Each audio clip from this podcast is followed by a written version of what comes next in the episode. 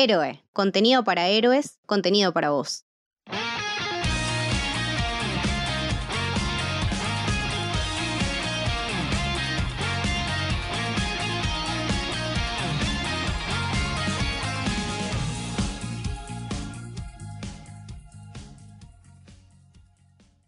Bienvenidas y bienvenidos al Camino del Samurái. Mi nombre es Mili y hoy estamos acá para hablar de lo que pensábamos que iba a ser, pero al final no es la última, entre muchas comillas, temporada de Shingeki no Kyojin y obviamente estoy con Leti para hablar de esta temporada. ¿Cómo estás, Leti? ¿Todo bien?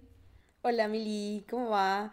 Eh, acá, pensando cómo fui tan gil de pensar que esto era el final, pero bueno, nada, es lo que toca, esperar un poco más, un poco menos, yo creo que va a ser un poco más para lo que va a hacer, espero, la última, última parte, punto, entrega, final, se, se imprime de Shingeki no Kyojin, temporada 4, temporada final. Temporada final, entre muchas comillas, como veníamos diciendo. Para el que, por si alguien cayó recién en, en este episodio y no en los anteriores, les contamos que con Leti estuvimos haciendo eh, un capítulo, un episodio de podcast por temporada de Shingeki. Hicimos el de la primera, el de la segunda, y cuando llegamos al de la tercera dijimos que el de la cuarta íbamos a esperar a que saliera la segunda parte, que pensábamos que iba a ser el final, para hablar de toda la cuarta y de todo el final. Bueno, el final no se dio, así que chicos que escuchaban el tercer episodio, eh, y bueno, nada, disculpen, no, no teníamos esta data, creo que nadie la tenía.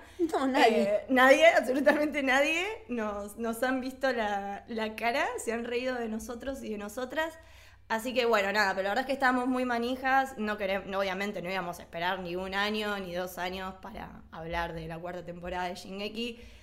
Shingeki, la temporada 4 va a tener obviamente este episodio y cuando llegue al final en forma de serie, de película, de ficha, no lo Serie, sabemos. serie, ¿eh? Está Serie. anunciado como serie, no como película. Obviamente eh, tendrá también su episodio. Así que bueno, nada, empezamos con la cuarta temporada de, de Shingeki. La primera temporada de Mapa. Quiero saber, Leti, ¿qué te pareció a vos en sí la primera y la segunda parte? Así, todo en uno, eh, este cambio de productora. Tipo, ¿lo notaste? ¿Notaste que cambió la productora? ¿Te gusta más, menos el estilo? No sé, opiniones al respecto. Entendí que había un cambio de, de productora. Entendí que Mapa era como la productora del momento, porque básicamente ya había visto Jujutsu Kaisen y me había encantado lo que habían hecho.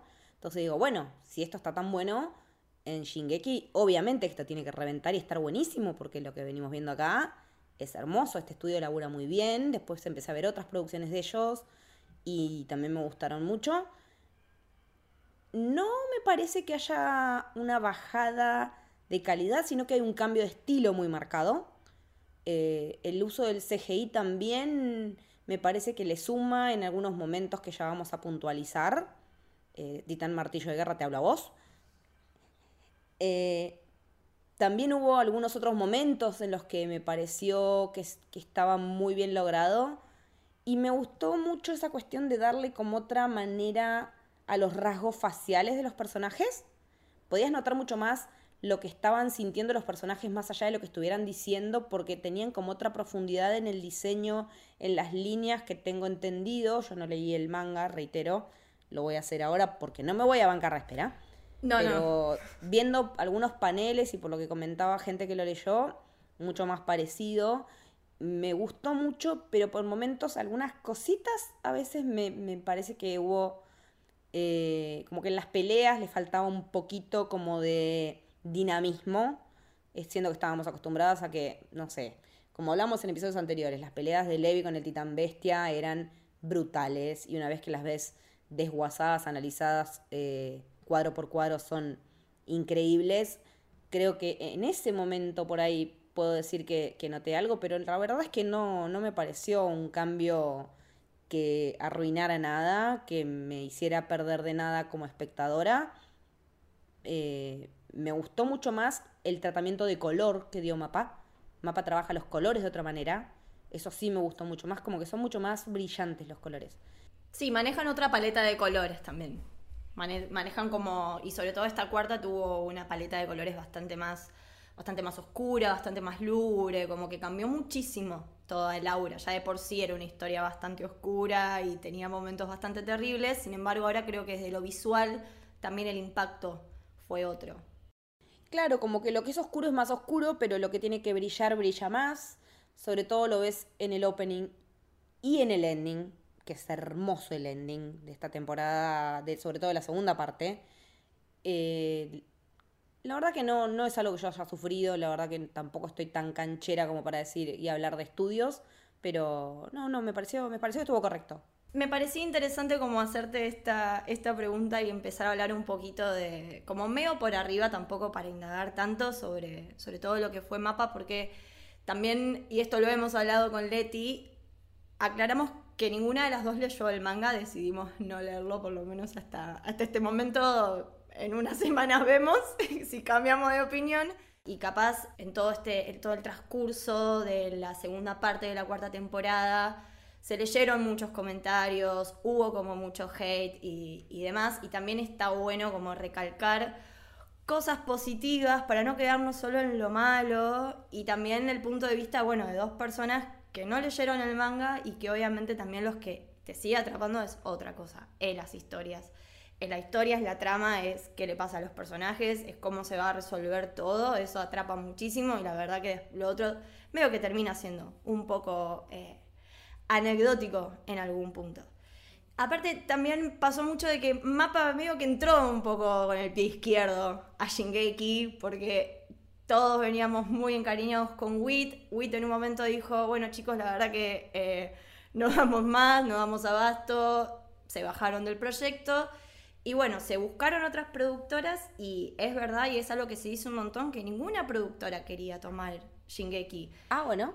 Ninguna lo quería tomar y creo que eso se puede ver a que o estabas tomando un tanque bastante pesado o también que WIT dejó la vara muy alta. Pues la verdad que las tres temporadas de WIT son muy sólidas.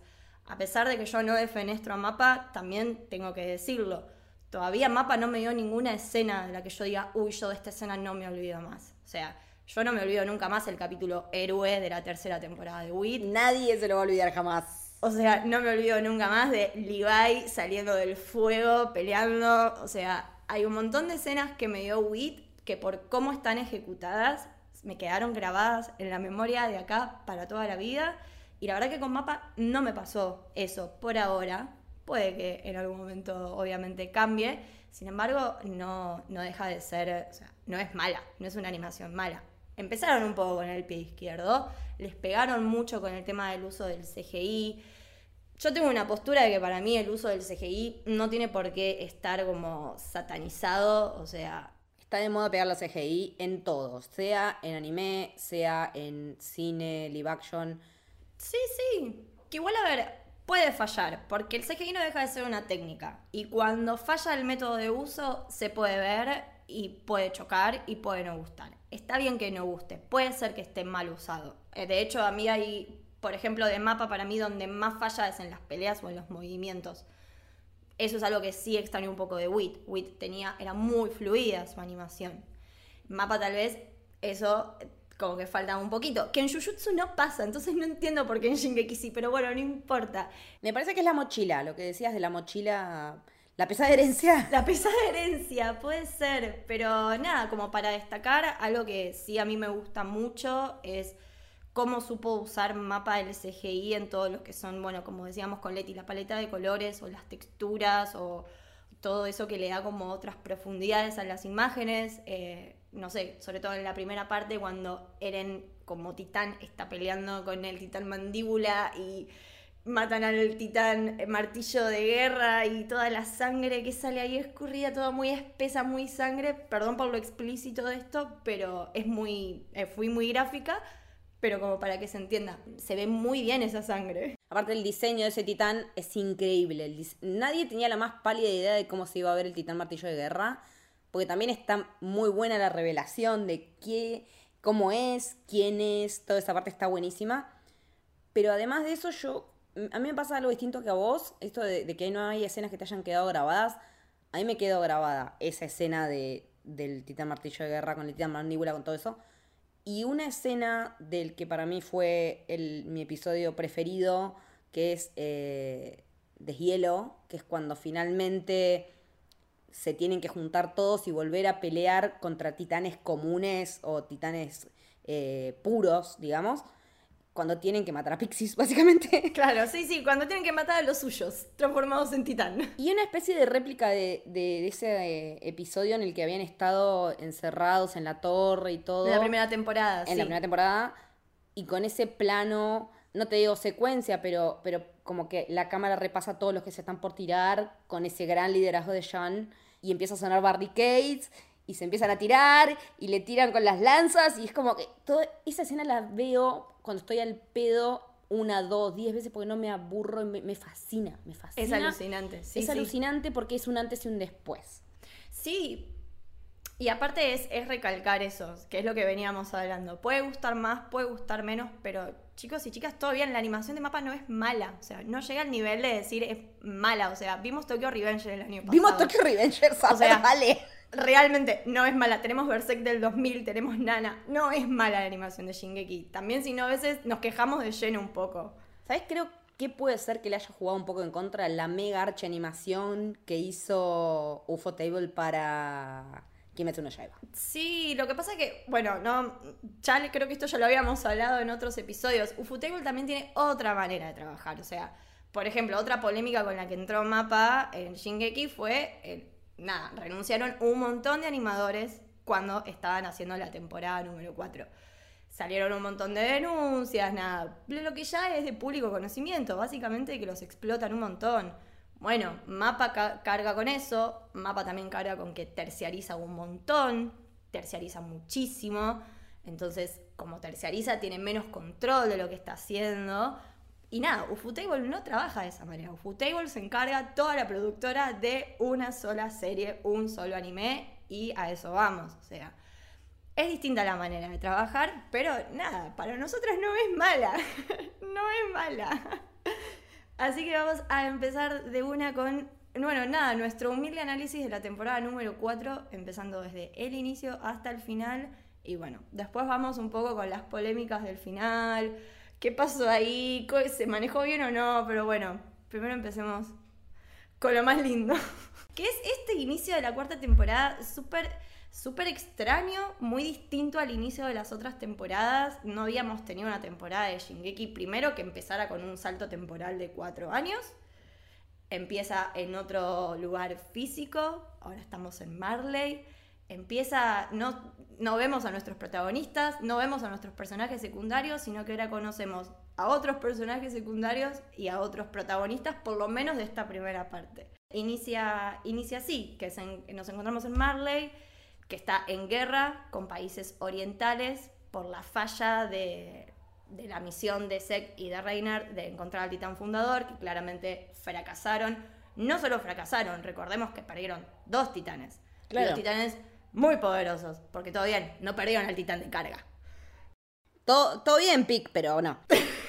Claro, perdieron a- al colosal y a la titán hembra. O sea, el colosal que es como la bomba nuclear y el titán hembra que es como un paralelo, si se quiere, al titán de ataque. Totalmente, sí, sí, sí. Y bueno, acá vemos a cómo también Marley usa a los titanes para la guerra, básicamente, a lo que, nunca, nunca habíamos visto. Es muy raro este cambio como de perspectiva. Siempre vimos a los humanos peleando contra los titanes y ahora los vemos usándolos para la guerra. Eh, también es muy distinto todo lo que hablábamos antes, ¿no? Está la paleta de colores, cómo cambia todo, hasta las ropas, los escenarios, o sea, es otra cosa. Desde el opening de la primera parte de la cuarta temporada nos damos cuenta que estamos seteados de otra manera, porque es un opening claramente que refiere a la iconografía nazi. Eh, Sí. Cuando vemos Marley y vemos la estructura en la, en- social, vemos que hay gente viviendo en guetos, los eldianos que residen en Marley, que no son aquellos que se llevó el rey Fritz a la isla, sino los que quedaron ahí, viven en guetos, están marcados con una... como los judíos, básicamente. Como los judíos. Ya lo habíamos sí. dicho en episodios anteriores, pero acá es súper recalcado porque aparte hay categorías de eldianos. Tenés el eldiano basura, al que lo forrean y todo, como eran Grilla y su familia. Pero después tenés a, estos chicos que vemos peleando, que son guerreros, aspirantes a portar titanes, que tienen la aspiración a ser honorables marleyenses y que eso les dé como un estatus diferente tanto a ellos como a sus familias, incluso su banda de color va a cambiar, porque si sos un eldiano normal tenés una banda amarilla con una estrella, pero si ya sos un portador de un titán, tu banda es roja y tu, tu familia también usa una banda roja. No dejan de ser eldianos, incluso tampoco llegan a tener el full reconocimiento, salvo que seas un tibur, que eso es otra cosa, porque eso es ser, eso es ser traidor, eso es ser traidor a la raza. Eso soy traidor. No después sean tiburs, no sean tiburs, hijo de puta, por favor, se los pido. Eh, entonces es como que empezás a ver toda esa otra estructura que conocíamos solo desde el lado de Grilla, estando en el lado que estaba y habiendo vivido todo lo que vivió. Lo vemos en la cotidianeidad, digamos, de alguna manera. Y esta cuestión de que Marley no tiene esa cuestión de cuidarle a los niños que sí tienen en Paradis, por ejemplo. Acá los usan para la guerra, los mandan. La vemos a Gaby en plena misión, cargándose un tren ella sola. Eh, porque Gaby te puede caer mejor, peor, será una densa, una pesada, lo que sea, pero que tiene un par de ovarios la pibita, no se puede negar. No, no, es que a ver, eh, bueno, justamente en toda esta primera parte empezamos a conocer eh, a estos personajes que venía hablando Leti, sea Gaby y también Falco, hermoso personaje Falco. Hay otros personajillos, están sus otros amigos, pero la verdad que no los vamos a nombrar porque enseguida se van a morir, así que veo que no importan mucho. Pero nada, bueno, Falco y Gaby, como lo veníamos hablando tal vez en transmisiones de, streaming que, nos fueron invitando y también que hemos comentado por, redes o que hablábamos acá con Leti, eh, son un reflejo de Eren y su tríada con Armin y Mikasa. O sea, es como, básicamente es como iniciaron ellos, es como decía Leti. O sea, Gaby y Falco, que es en los que más vamos a puntualizar porque son como más también protagonistas en estas dos temporadas. Veo que también estamos conociendo la otra parte de, la historia. O sea, y cómo, es, a cómo a ellos les llegó esa historia. O sea, no les llegó como a la gente de Paradis, les llegó de otra manera. Claro, ellos están demonizados por los pecados de hace 7500 años. Ahí Un lavado de cerebro. tienen, eh, tienen la, la cabeza cagada y terminas de entender, más allá de que ya habíamos visto algo de Reinar, eh, por qué el chabón implosiona así su cabeza. En, en un- entre una cosa y otra termina viviendo, no te digo la mitad de su vida, pero más o menos de un bando y la mitad de la otra. Y lo que está bueno también a lo largo de la temporada, en su completa extensión, en las dos partes, pueden llegar a tener un cambio al conocer otras realidades. Que en eso me parece que la temporada funciona muy bien, porque te dan los elementos para que vos lo veas de los dos lados y veas los procesos que los personajes hacen para cambiar de opinión. Y por qué cada uno se afianza en un lado o en el otro o en algo más conciliador. eh, porque tenemos personajes que se van a la bosta, por ejemplo, como Floch, como los como, como parte de lo que van a ser los Yagristas, después vamos a hablar de eso. Pero también estos personajes que vienen de ser eldianos, pero criarse en Marley, estar como ciudadanos de décima, conocer la realidad de Paradis, volver y poder entender otro tipo de cuestiones. Y me parece que en ese sentido Isayama hace un gran trabajo de demostrarnos que de todos lados hay perspectivas diferentes, que todas las realidades son diferentes y que está bueno que podamos ponernos en los pies del otro por más que lo tengamos como literalmente demonizado. Absolutamente. Y aparte también está bien que nosotros llevamos tres temporadas conociendo a nuestros protagonistas y en la primera parte de la cuarta estamos como, bueno, cuando aparece Eren, cuando aparece mi casa, cuando aparece Armin, porque bueno, nuestro interés está puesto en los protagonistas que venimos siguiendo hace ya, no sé, 500 millones de capítulos. Pero bueno, acá también conocemos otros personajes que también tienen dinámicas muy parecidas. Conocemos a Pic, que le vemos la cara al titán de carga al final. Bueno, Ymir ya no está más. Está ahora Galear, Marcel, que era el hermano de Porco, que es el titán mandíbula. Otro personaje muy importante es Teo Magat, es un personaje muy lindo, capaz en la primera parte no se luce tanto, pero ya en la segunda vamos, cuando lleguemos más a esa parte, vamos a ir analizando, tiene un momento muy lindo. Bueno, y estos personajes también, o sea, si nos tomamos distancia, tienen las mismas dinámicas que a los personajes que nosotros nos encariñamos. Y porque Maga viene a ser como nuestro Pixies Obvio. Pixies o... o, Jade- o. Jadis. Es que me parece que también lo que hicieron al darnos a conocer a los personajes de Marley es comprimir personajes que ya conocíamos del otro lado en uno y le ponen varias características. Porque, por ejemplo, yo creo que Falco tiene elementos de Mikasa y Armin. Magat tiene elementos de Pixies y Shadys. Como que tampoco tenés tanto tiempo para desarrollarlos, entonces decís, bueno, no, para que no sea tan igual, para que, y para no comer tiempo en esto, comprimimos esta historia de estos personajes, estas personalidades, con esto que ya conocemos, y se va a entender el punto. Vamos a entender que son sus, como sus avatares marleyenses, digamos, en ese sentido.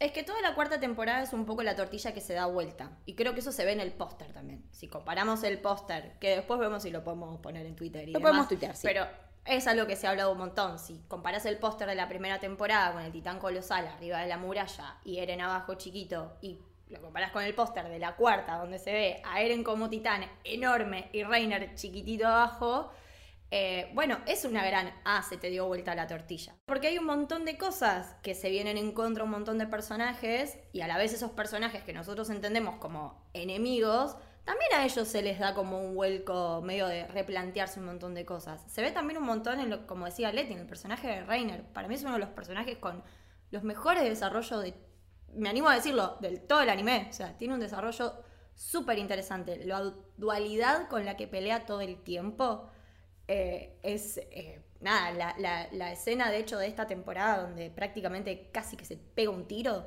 No, claro, sí, es que literalmente se puso el arma en la boca. Es postraumático. Y la conversación que tiene con Eren, previo a que se desate el infierno, Eren le pone punto por punto y él le dice, sí, tenés razón. y para variar le dice, matame, matame, matame, porque si hay algo que estaba Reiner es enamorado de la muerte.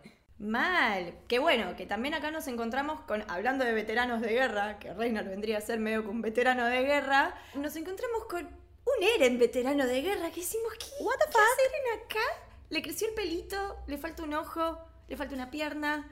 Bueno, no, toda esta temporada del inicio es todo como medio, ¿qué pasó? Como, ¿qué pasó acá? Medio, ¿qué pasó ayer? Como en la película, bueno, pero acá está medio como eso. Igual le puedo dar vino, así que también. También. vino en sustancias. Ey, entonces no está mal la, referencia. Para nada. Eh, y lo vemos dialogando mucho con Falco, que claramente nosotros ahí sí intuimos, bueno, veo que le, le está mintiendo a Falco, ¿no? Sí, le, hizo, está haciendo muy Lo bailó sabroso, sí. Sí, sí. Bueno, obviamente después eh, lo vemos a Falco que lo lleva engañado a Reiner a ver a Eren. Y ahí también, ¿no? sé otro paralelismo, porque lo vemos a Falco súper indignado y dolido porque se siente traicionado por Eren. O sea, nosotros vemos una parte, pero nada, Falco llega a tener como un cierto vínculo con, con Eren, tiene un par de diálogos bastante lindos, que también es un poco lo que le pasó a Eren con Rainer. O sea, ¿por qué él se siente desilusionado cuando descubre? Pero él se lo dijo, yo quería ser como vos. Yo te admiraba. Se lo dijo muchas veces. O sea, se, negaba a creer que fuera un traidor. No solamente se defrauda, le costaba creer que lo habían traicionado. Es sí, pero a Falco también le pasa porque lo usa para le dice, le estoy mandando cartas a mi familia para que sepan que estoy bien. Mentira, le estaba escribiendo a los que estaban ahí de su propio. O sea, nos dimos cuenta enseguida porque lo vimos a Jan en su maravilloso esplendor vestido de traje con un sombrero así como de, así en esa cuestión de espías que ya veníamos hablando en temporadas anteriores, ya sabemos que está, si está Jan está el resto. Y las cartas van ahí. O sea, no, no hay mucho que analizar que digamos, no es muy, es 2 más 2. Y el cambio de Eren no solamente es, físico, sino que lo vemos también mucho más, o mucho más frío, mucho, mucho más calculador es como, nada, toda la, charla que tiene con, con Rainer es como bastante todo muy, muy frío. Decís, ok, a este chabón le chupa todo huevo, esto se va a descontrolar.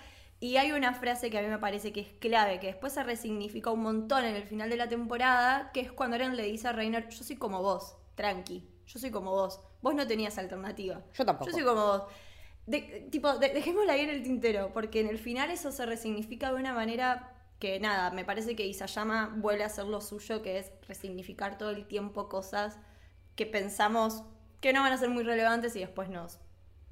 Es que lo venimos diciendo desde que empezamos. Eh, todo el tiempo a medida que va avanzando la, la serie te vas resignificando cosas y todo vuelve a tomar otro color y todo vuelve a tener otro peso, no solo narrativo, sino otro peso literal en la historia de los personajes, en sus propias vidas. Todo el tiempo estamos pensando que la cosa es así y de repente, ¡pum!, nos muestran cómo es del otro lado del mar.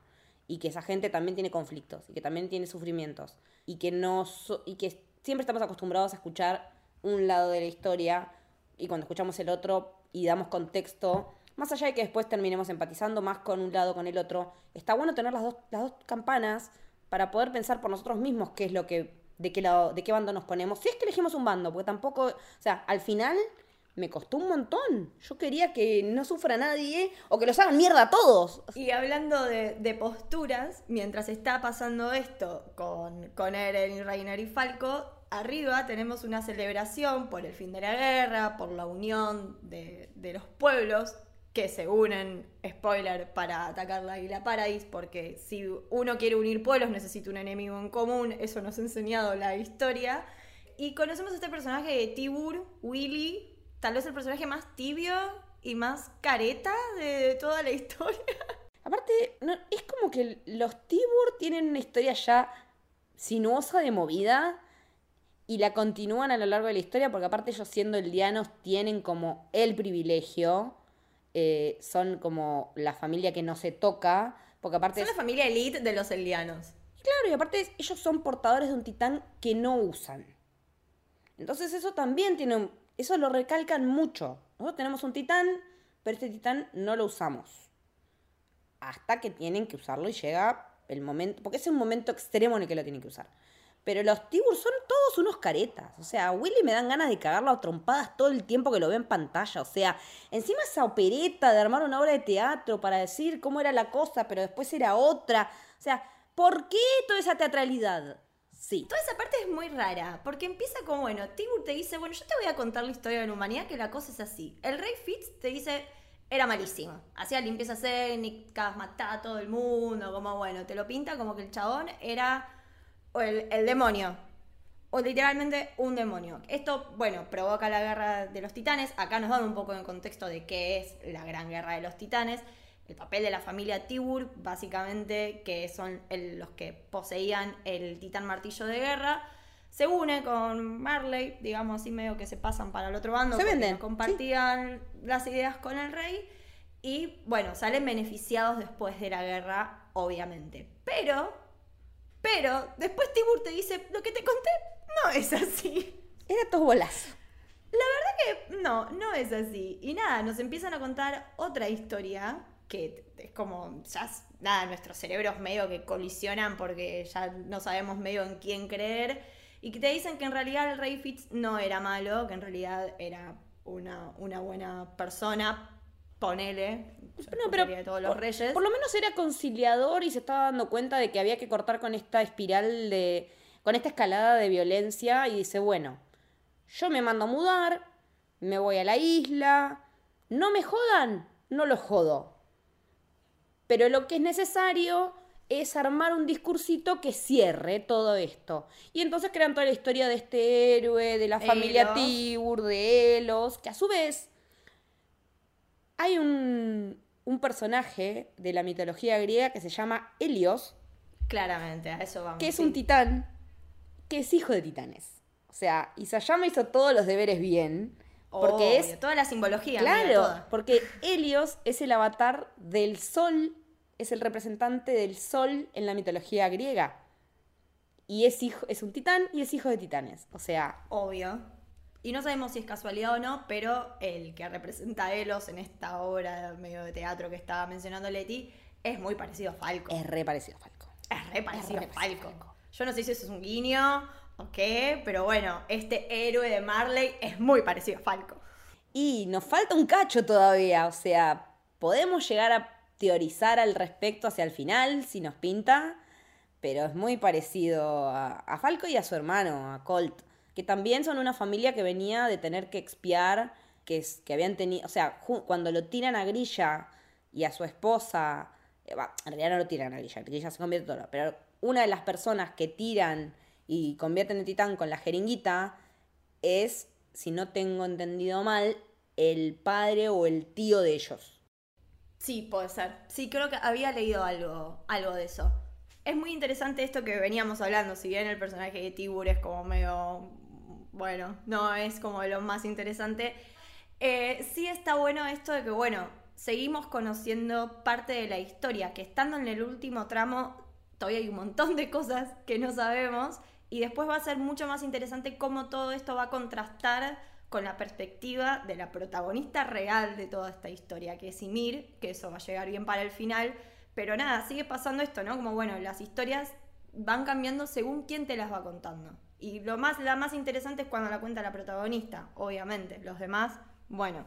Y sí, la verdad que por suerte dura, dura poquito, porque tenemos esta gran, magnífica, excelente escena de, después de una hermosa charla de Eren con Reiner, Eren se transforma en titán y se lo come a Tibur.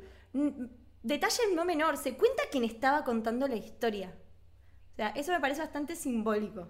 Es que es muy gráfico, es muy gráfico. La historia me la como entre dos panes, es así de corta. Exactamente, exactamente. Y también de refilón vemos a Yelena, que se lo lleva a los guerreros, como veníamos diciendo que son porcos, Sek y Pic.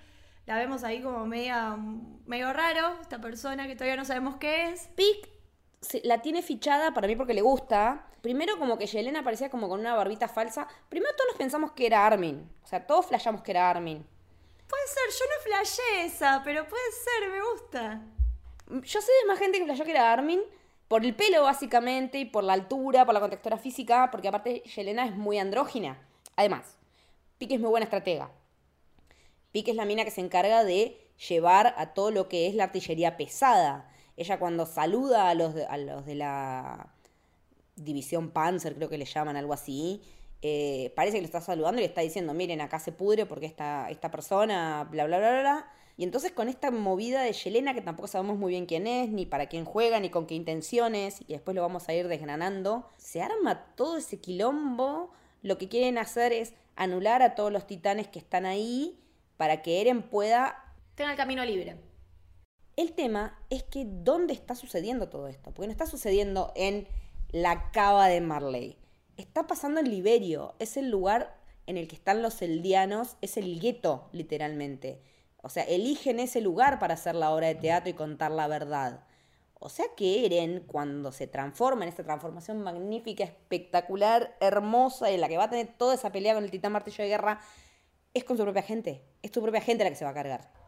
Es que de hecho después, cuando aparecen eh, los demás miembros de la Legión, mi casa se lo dice. Se para encima de él y le dice, Eren, mataste niños mataste gente inocente, ¿vos estás consciente de lo que hiciste? Y se lo dice llorando. O sea, yo creo que ahí también les empieza a caer la ficha de que, o sea, que en realidad creo que no, o sea, ahí empiezan a preguntarse, bueno, ¿qué pasó con Eren? ¿Por qué tomó esta decisión? Pero bueno, sí, tenemos toda esta pelea entre Eren y el titán martillo de guerra a destacar. Son peleas en la noche, aparece la legión con todos esos outfits negros hermosos, boluda. Increíbles esos outfits. Lo que estamos viendo es la generación que va a heredar los próximos titanes, pues ya están todos cercanos a cumplir los 13 años, entonces están entrenando quién va a heredar el acorazado, quién va a heredar el titán mandíbula y toda esa cuestión.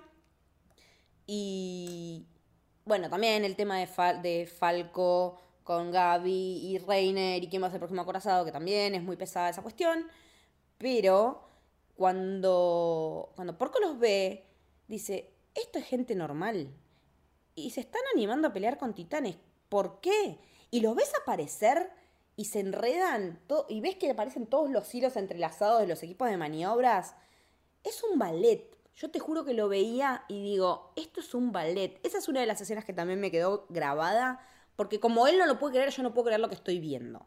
Es un ballet perfectamente sincronizado de todos estos pibes que vimos en la 104 y cómo avanzaron, más los que sobrevivieron también a, los tantos ataques, ¿no?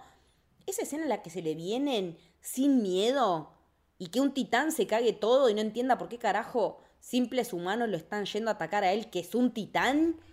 El, el tema creo que acá es lo que se diferencia, Marley usa a los titanes. Y los eldianos lucharon toda su vida contra los titanes. O sea, ellos no les van a tener miedo ya. O sea, sí, está el miedo, pero digamos, están muy curtidos. Eh, tienen herramientas. Tienen, supieron, no solamente las tienen, supieron construir sus herramientas. Porque y adaptarlas. Claro, su- supieron sobrevivir, o sea, todo, todas las experiencias que los formaron a estos personajes no, son distintas. Bien, no voy a decir más o menos, pero voy a decir más o menos, sí. No son ni cerca de las experiencias con las que vivieron eh, la gente de Marley, le hace Gaby, Falco y demás. Son otras experiencias. Ellos están un poco más traumatizados, están, bueno, nada, son muy excluidos, pero la gente de Paradise realmente eh, vivió terrores toda su vida. Es muy distinto por todo lo que pasaron. Y tenemos escenas eh, en toda esta pelea alucinante de vuelta. Podría haber miles de escenas de Levi peleando con Sek. Tipo, podría haber miles. Es alucinante. No me aburro, sí. No me aburro, no me aburro. El odio de los ojos de Levi es excelente, es muy bueno. Eh, nada, después, obviamente, hermoso. Me pongo de pie. Sasha, Jan y Connie peleando contra el titán de carga lo hacen mierda. Y no solamente ellos, sino supiendo liderar a otros miembros de la legión. Es que ahí vemos cómo crecieron también, no solo como personajes, sino como líderes. Como de ser la tríada graciosa, digamos, en contraposición a la, tríada principal de personajes, supieron transformarse en otra cosa. Eh, de ser eh, la que tenía ganas de morfar todo el tiempo, el que no quería estar acá, y el boludito que decía, necesito ser algo más o menos para decirle a mi mamá que estoy en la policía, es como que verlos convertidos en esto es maravilloso porque también es, o sea, todos los personajes, es lo que decíamos antes, necesitas que los secundarios se desarrollen para poder entender por qué le importan tanto los principales. Eh, bueno, retomando. Sí. Tenemos eh, a Sasha, Jan y Connie peleando, liderando gente, siendo unos genios.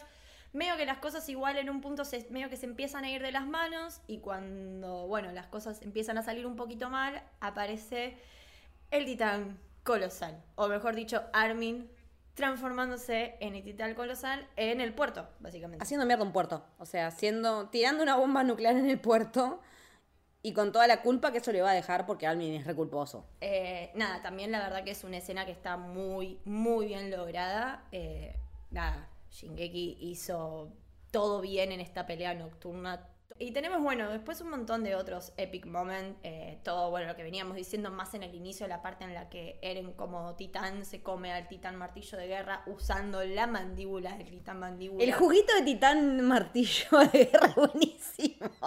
Sí, sí, sí. A mí me hizo guardar mucho Evangelion esa Re.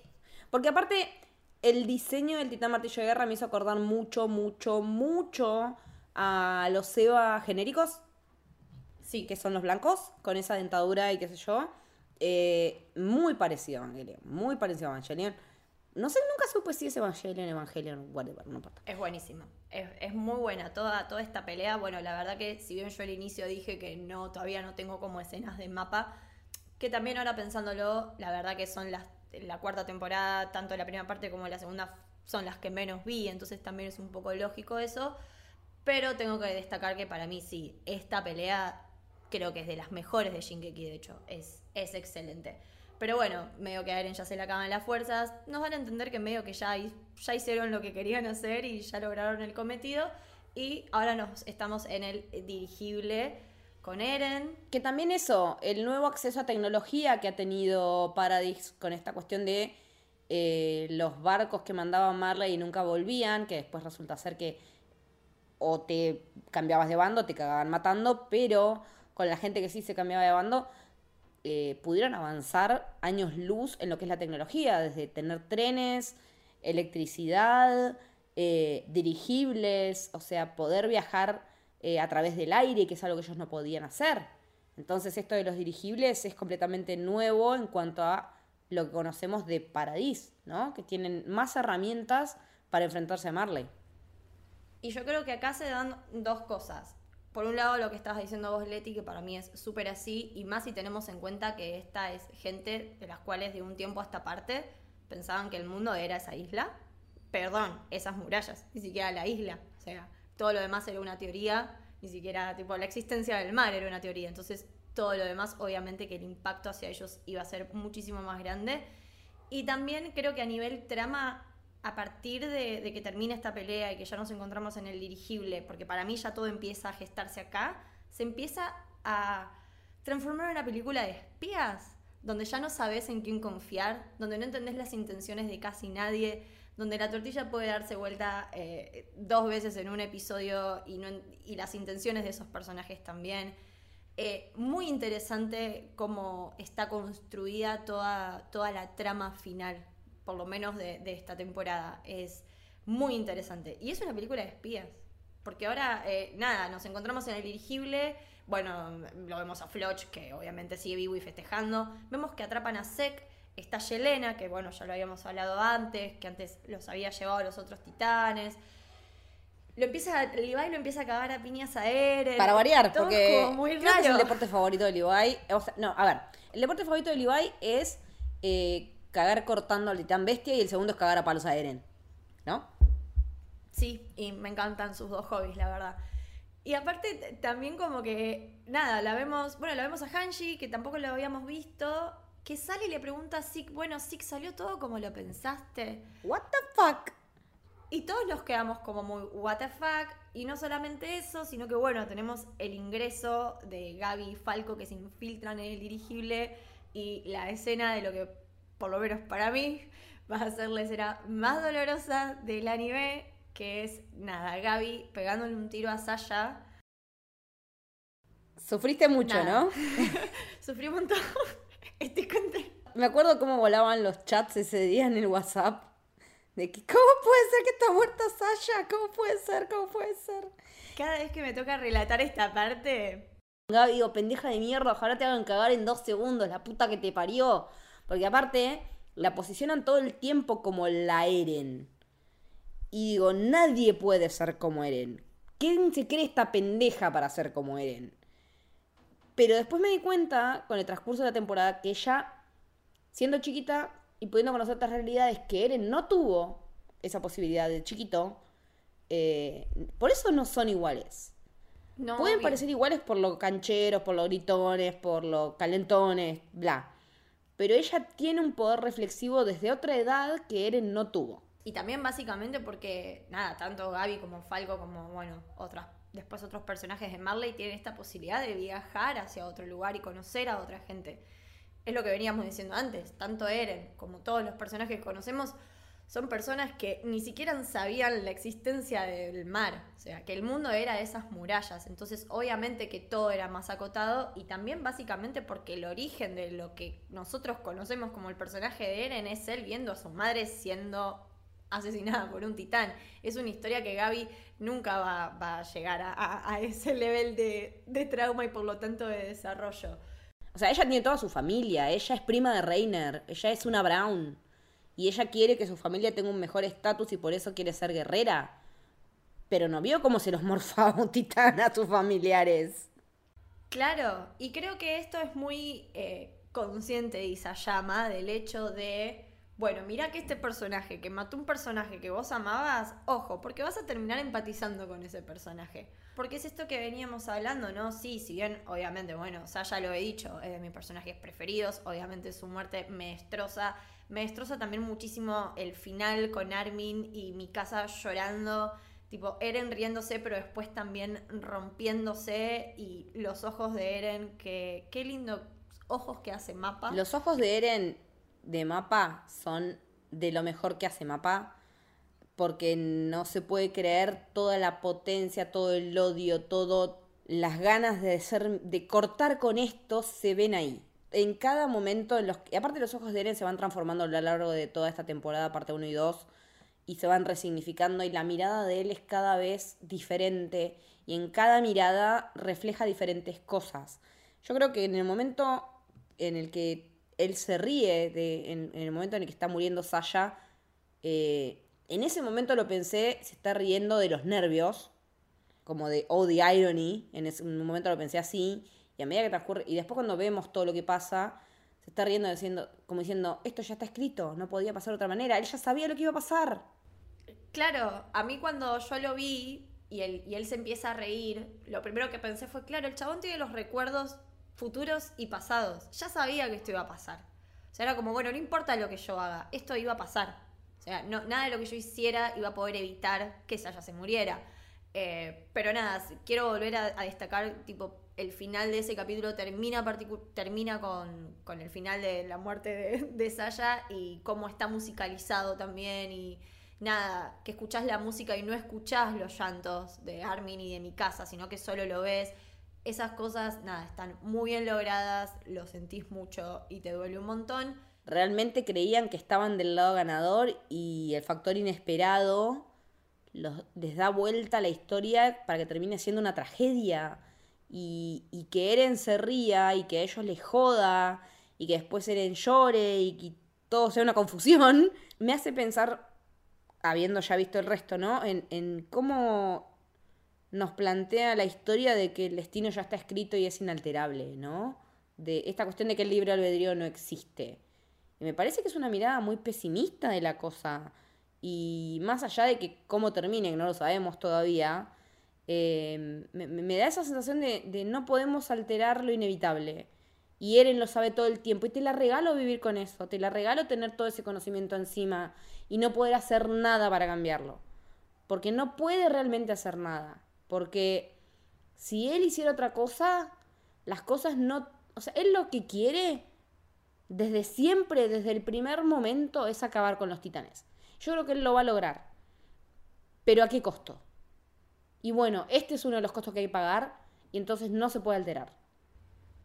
Bueno, pero me parece que ese es otro tema también de, del anime, siempre es el a qué costo. Digo, uno de los principales conflictos y de los principales tal vez grises del personaje de Erwin siempre también fue ese. Bueno, vos haces tu misión, vos cumplís esto, pero ¿a qué costo? ¿A qué costo vos querés encontrar esa verdad, ir a ese sótano? Bueno, lo que ya vimos en la tercera temporada.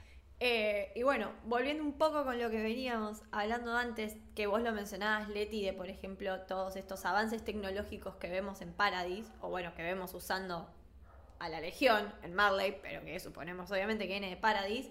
Bueno, pero cómo se dio todo esto es como medio que no, no, no entendemos. No.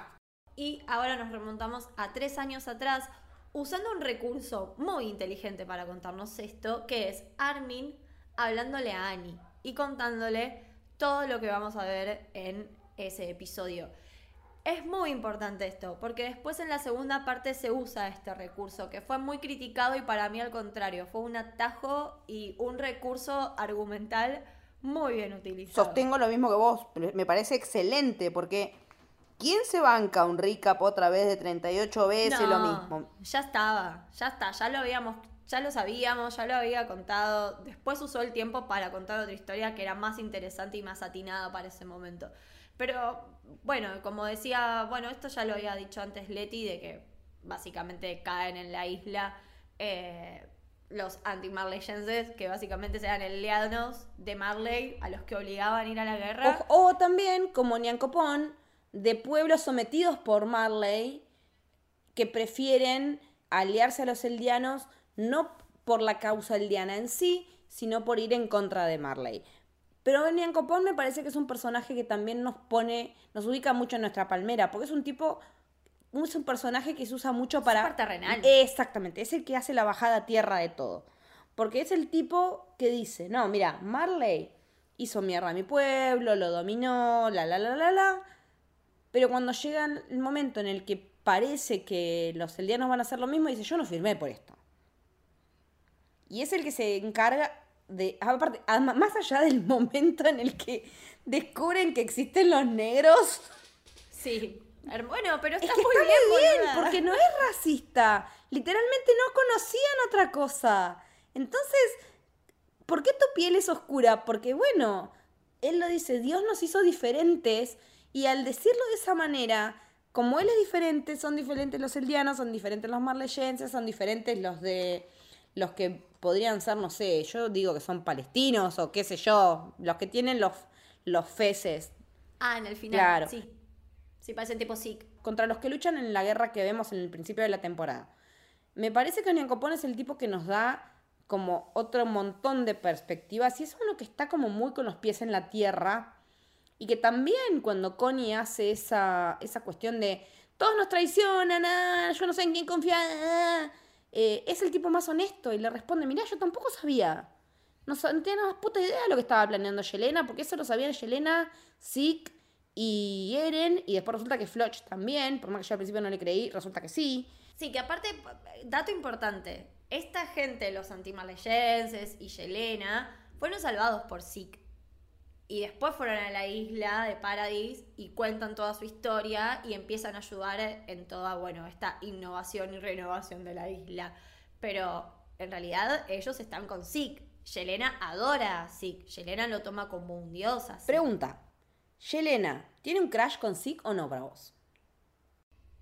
Es que yo a Yelena me, me pasa esto, la veo como no solamente como. Me parece un personaje como muy binario y como, no sé, medio asexual Sí, también en punto. algún punto. Como que tiene un deseo que pasa por otros lados. No sé me si gusta, tanto por- me gusta esa teoría, me como gusta. eso, como que sí, lo adora, pero como un dios. No sé si hay otro tipo de, de Lo- deseo. sí, en no, ella. lo tiene por ahí como, como un líder ideológico, si se quiere. Yo en un momento pensé que estaba flasheada con Zeke, pero después cuando vi con la relación que tenía con Pig, sobre todo cuando le acaricia, cuando está convertida en titán, y siendo que, que en ese momento a Pig le, real- le realzan más sus pestañas para que te des cuenta que es una mujer, dije, no, me gusta esto, me gusta esto. Sí, está, está este bueno, jeep. está bueno, está bueno. Me gusta, me gusta. Eh, pero bueno, en toda esta parte también se nos explica un poco lo que es este plan, de, bueno, cuál es el, el plan de Zeke, qué onda, cómo, cómo sería esto. Bueno, la intención, el plan de Zeke supuestamente es eh, juntarse con Eren para activar el retumbar. Que claramente eh, para que Eren pueda eh, activar el retumbar lo necesita Zeke porque él no tiene sangre real. Y Zeke siendo hijo Hijo de de Daina. Daina, que era que tiene sangre real, obviamente con él puede activarlo. Ay, no, y se da algo como re lindo cuando nos empiezan a contar todas estas innovaciones tecnológicas que también nos introducen otro personaje que es Nicolo. Nicolo, que mete otra vez la comida, amiga. Otra vez la comida. La comida, lo que veníamos diciendo desde la primera temporada, la comida siempre es algo, es como en el padrino, Claro, sí. es algo súper es algo súper importante en toda la historia.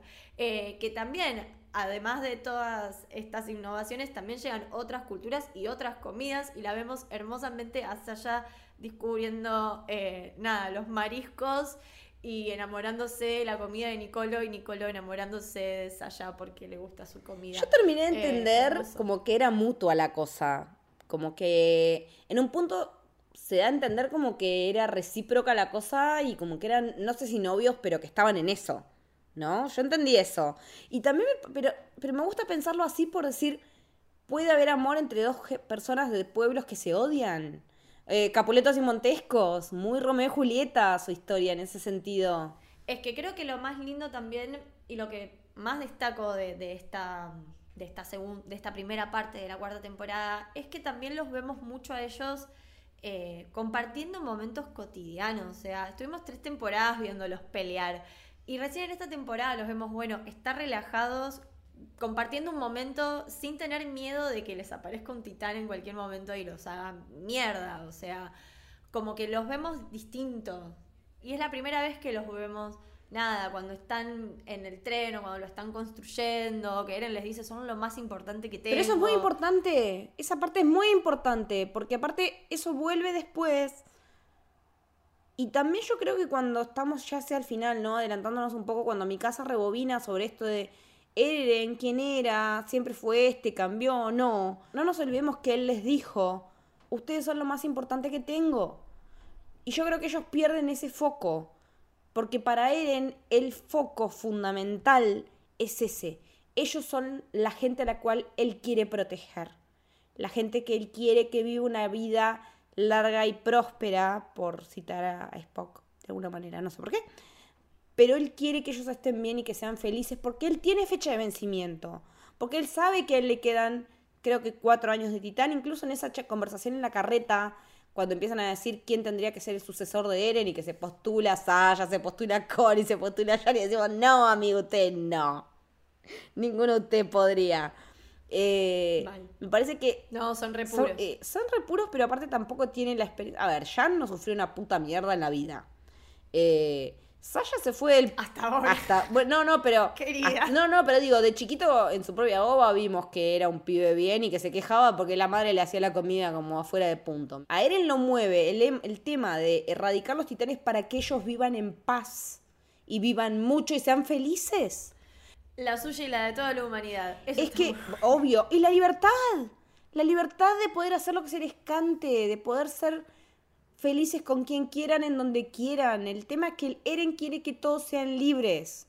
Por más que ahora esté en ese plan genocida de decir los voy a hacer mierda a todos y que lo repita y lo repita y lo repita, lo hace para que ellos y para la gente, para que la gente de la isla, digamos, esté bien. Me parece que ellos se olvidan de eso. Creo que están más puestos en las formas que en que en lo que él efectivamente les demuestra con cada acción cotidiana y chiquita de que los quiere. Bueno, y como veníamos hablando de otros finales de, capítulos, este capítulo también es bastante importante y por algunas frases, y me pareció como muy. eh, como muy simbólico y muy representativo que empieza un poco como termina, porque es Armin diciéndole a Annie como, bueno, nada, lo mismo que había dicho Eren, no teníamos otra opción, mi casa en la tumba de Saya diciéndole, si no peleamos nos morimos, Esa, la misma frase que le dijo Eren cuando la rescató. Claro, y después lo vemos a Eren en esa icónica, icónica eh, imagen de él frente al espejo diciendo Tatakae. Nada, hermoso. No confirmo ni el miento, está peinada así. Además, o sea, sabemos que hay un montón de otros países y etnias metidas en el medio, y entre ellos están los Azumabito, que son los orientales, ¿no? Que sabemos que los orientales en este mundo son escasos, son pocos, no, sabe- no sabemos muy bien por qué, es el motivo por el cual matan a los padres de mi casa. Y la tenemos a esta señora, que no me acuerdo el nombre en este momento, que es como muy fan de mi casa desde un primer momento, porque creo que en un momento los Asumabito habían decidido aliarse con el rey Fritz y... ¿Fritz o Fritz? No me acuerdo. Habían decidido aliarse con el rey Fritz y se la juegan y es como que le sale mal porque quedan del lado perdedor. Y lo que pasa es que los Asumabito tienen una acción, tien- tienen una necesidad concreta que es monetaria. Ellos lo que quieren es el gas de la isla, que es, por ejemplo, el gas con el que se alimenta los equipos de 3D. Eh, la señora esta lo que hace básicamente es bancarlos por una cuestión estratégica. Eh, Obvio. Sí, el el interés, interés es, es ese. Es O económico. sea, ustedes nos dan esto, nosotros les damos esto. Ah, ok, lo que vos querés de nosotros es esto, te importa tres carajos que mi mamá haya sido oriental, le dice mi casa. Porque a mi casa, mi casa sabemos que tiene un tatuaje que siempre se lo cubre, que es el de las tres espadas cruzadas, que es lo que le había dicho a la mamá que tenía que preservar y, y darle a, a sus hijos en un futuro, como para que no se pierda la tradición. Entonces, eh, los asumabitos están del lado de Eldia básicamente porque les conviene a nivel estratégico, porque Eldia, eh, porque Paradis tiene esa reserva de ese gas muy especial, que es el que hace funcionar, por ejemplo, los, eh, los e- Equipos. eh, sí, los equipos, pero además hace funcionar los dirigibles. Ah, los dirigibles. sí, y que Va a ser muy importante lo con lo de los barcos. Entonces, todo lo de los asumabitos tiene que ver más que nada por una cuestión de necesidad económica estratégica y de plantársele a Marley más allá de lo idealista de continuar con las tradiciones orientales y Sarasa y qué sé yo. Pero los Asumabito tienen ese rol, son ingenieros, básicamente son los japoneses, son los que tienen la tecnología, los que tienen la inteligencia como para desarrollarla. El los- conocimiento. eh, los- claro, los técnicos, eh, son las personas que pueden técnicamente lograr un avance para ir en contra de Marley y cortar con, con esa especie de, de espiral de, guerra constante en la que Marley somete al resto. Porque si hay algo que Marley es, es hipócrita, le rompe las bolas, que los titanes hayan sido los que estaban haciendo mierda todo, pero ellos que son los que están haciendo mierda todo y guerrean con todo el mundo. Claramente. Sí, sí, por eso todas, eh, básicamente la primera parte lo que te dicen es, todos estos países nos unimos y para unirnos necesitamos un enemigo en común. Y siempre el chivo expiatorio es la isla Paradis. Entonces, como, bueno, no, hoy sí necesitamos el titán fundador. Bueno, nada, que de hecho en esa parte que terminan diciendo el rey no es malo, el que es malo es Seren, porque ahora él tiene el titán fundador. Claro, la paja en el ojo ajeno siempre es mucho más fácil, o sea, ser autocrítica ni en pedo. No, no, no, jamás. Y bueno, después también tenemos lo que podríamos definir como las aventuras de Gaby Falco conociendo el mundo fuera Hermoso, de Marley. hermoso. Es un poco eso. Muy, muy lindo. Eh, nada. Y, una bajada a tierra hermosa también. Es una bajada a tierra muy linda que creo que se da con el mejor personaje que podría haberse dado, que es la que medio que los cachetea, que es casualmente la niña a la que Saya salva en la magnífica temporada 2, que es una de mis preferidas. Eh, nada, se encuentran con esta niña en este refugio justamente para huérfanos, que, eh, bueno, es de la reina, nuestra reina Historia. Está Victoria por ahí. Está viva Historia, sí, toda la temporada es como Historia, oh my god. Claro, sí. ¿Dónde está. Historia? ¿Dónde está Historia? Todos nos preguntamos lo mismo. está ahí, está como, bueno, ayudando a niñes. Y, y bueno, resulta que esta nena desde que se encuentra con Gaby y Falco sabe que ellos son de Marley, saben que se está escapando. Y también eso a ellos los conflictúa un montón, porque es como, bueno, pero vos sos un demonio, ¿por qué nos estás ayudando? Es un poco esto, ellos empezando a ver que no hay demonios y que ellos también la pasaron, pero muy mal en, en la isla. Por ejemplo, esta niña le dice, che, eh, a mi mamá se la comió un titán enfrente mío y yo no estaría viva si no me hubiera salvado eh, Saya. No, pero Eh. pasa que los demonios de la isla. ¿Y mi mamá qué tiene que ver con esto? ¿Qué tengo que ver yo con esto? ¿Por qué tengo que estar pagando pecados de hace 700 millones de años con los que no tuve nada que ver? Lo pone muy Claro, clarito. es hermoso. Sí, sí, sí. De, hecho, bueno, eh, Gaby le dice, pero ustedes están pagando los pecados de hace 100 años. Y ella es como, pero sí, ¿qué tiene que ver? Pero mi mamá no hizo absolutamente nada. Y, y también se, bueno, se desata todo esto que veníamos diciendo antes, como esta especie de película de mafias y de, y de bueno, nada, que de traiciones y de espías y demás. Que nada, se da la explosión, básicamente el atentado contra Darius Sakli, que era el jefe de las tres divisiones, o sea, una cabeza Claro, era como el comandante en jefe de todo. Claro, súper importante. Eh, vemos que a Eren lo ayudan a escaparse, los que, bueno, podríamos ahora decir que son los jagueristas, porque ya está. De hecho, sí, sí, sí, los jagueristas, que aparte son los que hacen los que matan a Sakli. O sea, lo de la silla, digamos, lo organizan ellos. Porque en un momento se lo quieren adjudicar a como Armin a mi casa diciendo, no, mirá, yo lo que, lo que nos dijo él es que vinieron unos pibes que eran unos reclutas, le dejaron esta silla y chau. Y eso da como otra serie y lleva muchas desconfianzas. Después también lo seguimos viendo a en el medio del campo con Zeke totalmente atado y un grupo de soldados. Bueno, pasa esto de Gaby y Falco en la recepción de los huérfanos con los padres de Saya y Nicolo, que también acá se ve una escena medio rara porque cuando Jan y Connie quieren tomar el vino, Nicolo les dice no porque como que medio que los bardea, después entendemos, pero bueno, como que se da todo este tipo de desconfianza.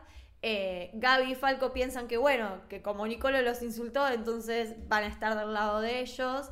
Les dice que mataron a Saya y claramente Nicolo no estaba del No, lado para de nada. Eh, Para nada. porque cuando Gaby le relata todo esto de cómo había sido, eh, nada, la, la muerte de esta soldada, y Nicolo le dice, mátate a Saya, la concha de tu madre. Eh, y bueno, nada, se da como todo estos estas series de, de- de confusiones, se lo entregan a, a los papás de, De Sasha. Que deciden no matarla porque Dale es una nena que aparte es bastante parecida a Saya. Es re parecida, es re parecida porque incluso se presta confusión cuando la salva. A contraluz, digamos, de espaldas. bastante, bastante parecida. Bueno, y en esta parte es lo que nos empieza a dar un poquito de miedo. Nicolo les explica a Jan y a Connie que él no quería que tomaran el vino porque el vino tiene médula, Tiene juguito de Zik, básicamente. tiene juguito de Zik. Y este juguito de Zik lo que va a hacer es básicamente transformarlos en titán ante el grito de Zik. Que les explica que se lo vio usar varias veces en, la guerra, básicamente masacrar pueblos, o sea, horrible. Eh, pero bueno, nada, pasa, pasa todo esto, eh, nos enteramos que bueno, que Pixis tomó este vino, algo que no pero Para variar, dudábamos que Pixie se iba a tomar el vino. Es la Mona Jiménez, Pixie, boluda. Obviamente, la Mona Jiménez, pero en vez de con muchos rulos, muy pelado. Eh, y nada, bueno, cuando Nicolo ataca justamente a, a Gaby y a Falco, le da un botellazo en la cabeza y Falco toma accidentalmente, así que Falco también tomó este vino. Eh, después, la, una de las Me encanta cómo tratan de sacárselo metiéndole litros, litros, litros de agua a ver si lo pueden sí, limpiar. Pobre. Me da mucha pena. Y bueno, si antes dije que por lo menos para mí la escena de la muerte de Saya es una de las más dolorosas de toda la temporada, para mí ahora se viene también la escena más dolorosa de toda la temporada, incluida de la segunda parte, que es la charla, la charla de mi casa y Armin, con Gaby, ahí, presenciando todo.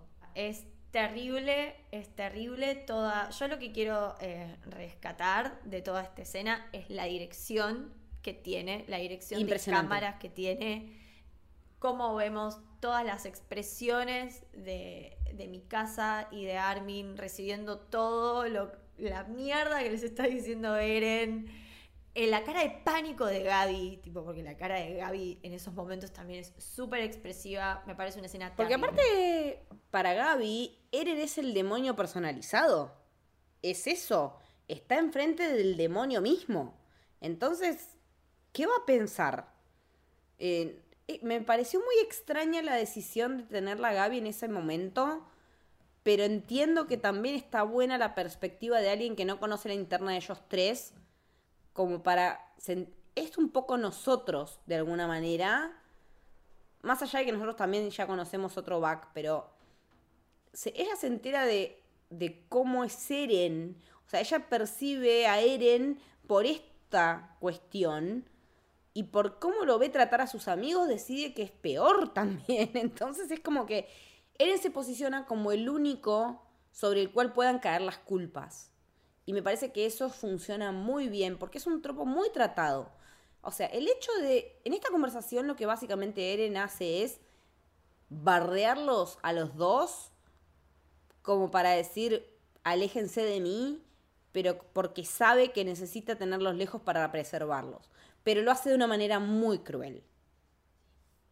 Duele lo que hace Eren. Sí, sí, sí. Sí, les pega con lo, con lo más doloroso que les, les pega donde más le duele. O sea, básicamente a Armin haciéndolo sentir como que no tiene voluntad propia porque solamente estaría siguiendo como los deseos de Bertolt por esto de haber heredado el titán colosal. Y a mí Igual sí, yo tengo como una teoría de que sí. hay algo en, en eso. Eh, y básicamente también a mi casa diciéndole, bueno, vos tampoco sos libre de tus propias decisiones porque sos un Ackerman. Entonces, medio que en realidad estás siguiendo un instinto que no es el que vos querés hacer. No es lo que vos querés hacer.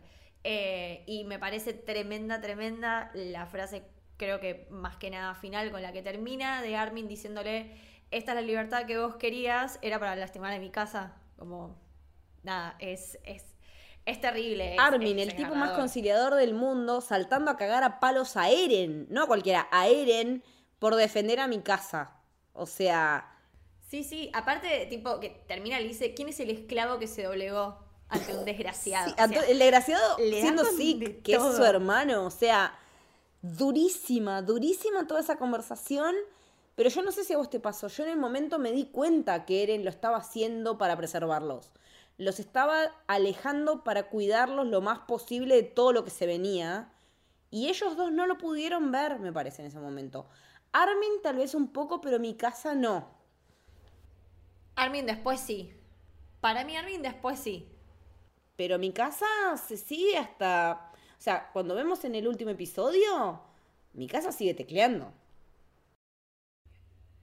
Es que también yo creo que les dio muchas, muchas razones, o sea, creo que Obvio que es todo. Es que Eren es. Eren sabe todo. Eren sabe todo. Es como, bueno, dio, dio razones para que dudaran de, de él, pero creo que era por lo que era lo que él quería, entonces salió bien, o sea, su objetivo igual era ese, era, nada, que desconfiaron totalmente de él y se alejaran. Eh, bueno, y después de esta escena tan dolorosa y tan terrible, tenemos una parte muy satisfactoria que es nuevamente Levi peleando con el titán bestia. Versión nuevamente 1500. haciéndolo mierda. Versión 1500 y la podría ver 80 millones de veces. Igual tengo que rescatar, a mí de los que más me voló la cabeza en esa escena es el titán bestia agarrando un titán y despellejándolo, usándolo como lo usaba las piedras y revoleándoselo a Levi.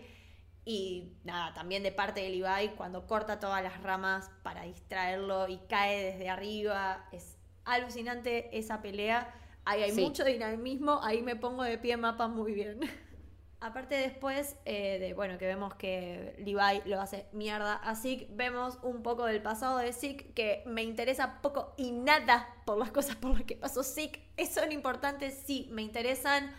No, no me interesan porque me chupo un huevo Zeke. Pero nada, bueno, básicamente que está muy traumatizado porque sus papás medio que no lo querían, lo obligaron a hacerse eh, un guerrero y un pesado. Pero nada, no, no, le pasó mucho nada más importante, pero sí lo que es importante es que conoce eh, a este personaje que es Tom Xavier, que fue el que tenía en realidad el titán bestia, o sea, al que él, eh, del que él lo hereda, que en, cierto momento, después de que Zeke eh, traiciona o nos muestran que traiciona a, a sus padres, le, le dice que uno de los poderes del titán fundador es modificar el ADN. Entonces lo que Zeke piensa es, ah, entonces podemos eh, alterar al ADN del pueblo de Paradis para que no tengan más hijos, entonces va a llegar un momento que se van a extinguir y no va a haber más guerra. Porque nadie va a poder convertirse en titán. O sea, ¿existe alguien más traidor a la raza que Zeke? No. ¿Desde, desde, cuándo la sele- ¿Desde cuándo la solución es erradicar a un pueblo, a una etnia del planeta? Desde nunca. Desde nunca. O sea, Bueno, En- así se lo Eren. no, no, pero Eren no está queriendo erradicar una raza. Eren está en No, no, la contra de lo... No, no, pero pará, a ver. Me voy a poner en abogada defensora de Eren. Eren lo que O lo quiere... dejamos para el final, como vos quieras. Bueno, lo dejamos para el final. No es lo mismo querer eliminar a tu propia raza que querer eliminar a tus enemigos. Son cosas completamente diferentes. Lo que está haciendo Zeke es de traidor hijo de puta. No, sí, obvio. Horrible. Y aparte, Es es, de no bancarte plan. lo que sos. Zeke no se banca lo que es. No solo no se banca lo que es, sino que se piensa superior. Se piensa super... Porque A ver, se- lo vemos sí, también. O sea, Larga la hilacha con lo eh, de... sí, ah, tengo sangre real, tengo sangre real. Pero a ver... eh, Saltó la hilacha. Obvio que saltó la hilacha. Pero esta relación de Zeke con este verdadero padre que yo he tenido, en vez del tuyo que fue el que te lavó el cerebro, me parece súper estúpida, porque me parece que no entendió una mierda lo que era la postura de Grilla. Sí, y subestimó a Eren. Lo peor que podés hacer es subestimar a Eren. Lo super subestimó. A ver, y te tenés que haber dado cuenta, hermano, cuando dejó caer la pelota. Era más obvio que dejar caer. O sea, dejar sí. caer la pelota es lo más obvio. Es la figura más obvia que existe en la historia. Entonces, sos tarado, hermano. Sos tarado. Creo que se convirtió en mi personaje más odiado de todo Puede ser, ¿eh? Puede ser, porque es un re mal personaje. O sea, bien hecho es un re personaje de mierda. Bien hecho, lo odio porque es un gran porque está muy bien desarrollado, pero es el que más odio porque es el más pelotudo. No entiende nunca Es como nada. Falco, o sea, son personajes de mierda que te caen re mal, pero están muy bien construidos y por eso. No, Falco, no te cae. No, pará, Falco no. No, no. Floch, ahí va, Floch. Bueno, yo tengo mi defensa. No, Floch, pero más allá de tener una defensa o no, si te cae mal, te cae mal, pero está muy bien construido el personaje de Floch. Es como Sí. o sea, son personajes. Es un gran claro, personaje. que te caen mal porque están muy bien construidos. A mí el único que me cae mal, pero porque me parece medio un banana, era Bertolt. Debo decirlo, Bertolt me caía re mal. No, Bertolt era un banana, era un pelotudo y era como un. Era, Bertolt era un tibio, boluda. O sea, que le den el colosal a un tibio me rompe mucho las pelotas. Bertolt me así. parecía un pelotudo. Pero bueno, nada. Y esta temporada, la primera parte, eh, termina básicamente con Eren eh, siendo engañado de vuelta por Pig, que básicamente, como vemos a Pig, nos imaginamos que la gente de Marley se está infiltrando en Paradise de vuelta. Eh, se hace pasar como aliado y van junto a Gaby al, al- al techo. Eh, y aparece Galear, transformado en el titán mandíbula. Eren se transforma. Es muy gracioso cómo se corta la Mal, manito. Sí. Re. En eso se corta la manita y se tira. Fue como muy gracioso. Y Eren transformándose en titán, caen dirigibles, caen soldados, caen Marley, lo vemos a Reiner, fin de la temporada y a esperar. Y ahora estamos en nada, el final de lo, bueno, lo que pensábamos que iba a ser el final. Lo que pensamos que iba a ser el final, pero bueno, Nada, bueno, pasaron cosas. Bueno, nada, de lo que vamos a hablar ahora es básicamente de la segunda parte de la cuarta temporada, eh, que a diferencia de las otras la fuimos viendo semana a semana porque salió este año, así que semana, domingo a domingo hemos tenido un hermoso capítulo de Shingeki. Eh, Mi primera vez viendo un anime semana a Ay, semana. qué lindo. A mí, en realidad, no, obviamente no, no, no es mi primera vez, porque aparte tengo mis recuerdos de niña y demás, pero sí hacía muchos años que, que no veía algo que todavía no estuviera terminado y tenía como que esperar y, y demás. Eh, así que sí, eso fue una súper linda, linda experiencia. También está bueno recalcar y agradecer que nos invitaron a un par de streamings. Eh, la gente, Gracias, Emma, Emma. por invitarnos. eh, estuvo muy bueno poderlo compartir también con la gente del Discord de, de Héroe. Fue una experiencia muy linda, lo vivimos muy bien. Obviamente dividió aguas, hay gente que está conforme, hay gente que está muy disconforme. Eh, de eso después igual podemos hablar más al final. Pero bueno, básicamente la temporada empieza como termina. Eh, es todo un, un inicio bastante desolador. Ya la vemos a Hanji y a Floch que encuentran a Levi, todo mutilado. Hanji que se lo lleva porque, bueno. ¿Vos pensabas que estaba muerto No, para mí estaba vivo y por eso Hanji se lo llevó. No, para mí estaba Para re vivo. Si no, Hanji no hubiera hecho eso. O sea, ya en el momento en el que Hanji lo No. En el momento que no deja que Floch le tome el pulso, Está dije, vivo. está vivo. No, no, no iba a entregárselo, era, era, era obvio. Por lo menos para mí. Eh, no, no, no, no, no Sí, digo que sea algo obvio, pero bueno, nada, para mí sí era un poquito obvio eso. Eh, bueno, también después a bueno, a Armin, Mikasa, Kon y Ayan, todos encerrados, se le suma Unión Copón, que ahí pasa esto que decía Leti, medio que nos enteramos que Unión Copón tampoco sabía muy bien cuáles eran las verdaderas intenciones. Eh, y empieza la, pelea entre el titán Mandíbula y Reiner. Está bastante bien, es una pelea, está bastante bien, bien animada. Eh, bueno, y también. eh, Ah, bueno, y lo que decíamos antes de esto, de que. mm, De que mi casa sí empieza a dudar de, de Eren. Acá ya vemos que Armin empieza como medio que a dudar de todas estas cosas que Eren les, les dice y empiezan a replantearse esto de, bueno, capaz vamos a ayudar a Eren, capaz tiene intenciones que en realidad no son las que están diciendo. Eh, de todas formas, mi casa deja la bufanda, no es dato menor y me parece No, me partió el alma cuando dejó la bufanda, boludo. Me partió el alma. Fue como. No. fue bastante fuerte. Eh, acá se Sí, rompió sí, sí. algo. Fue. Sí, se sintió una rotura. Totalmente. Eh, bueno, Jan y compañía ayudando a liberar prisioneros. Momento para destacar a Jan con la camisa Hermoso. ajustada. hermoso, hermoso. Necesitamos mencionar esto. No podemos dejarlo Hermoso pasar. diseño. Creo que uno de los diseños de personaje de mapa que más me gusta es el de Jan. Es uno de los más Jan lindos. y, y Reiner. Y. Reiner. Reiner. Y oh, Reiner. Qué señor. Reiner de mapa. Qué señor. Oh my god, Sí, sí, Reiner. Sí, sí. Solo me voy a quedar ahí. Y vamos a dejarlo acá. Porque todavía falta un montón.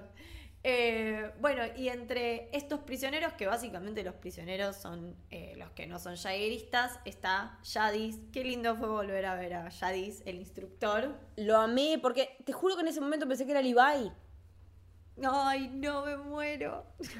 Te juro que en ese momento pensé que Levi se había mejorado y había aparecido y no, era Jadis.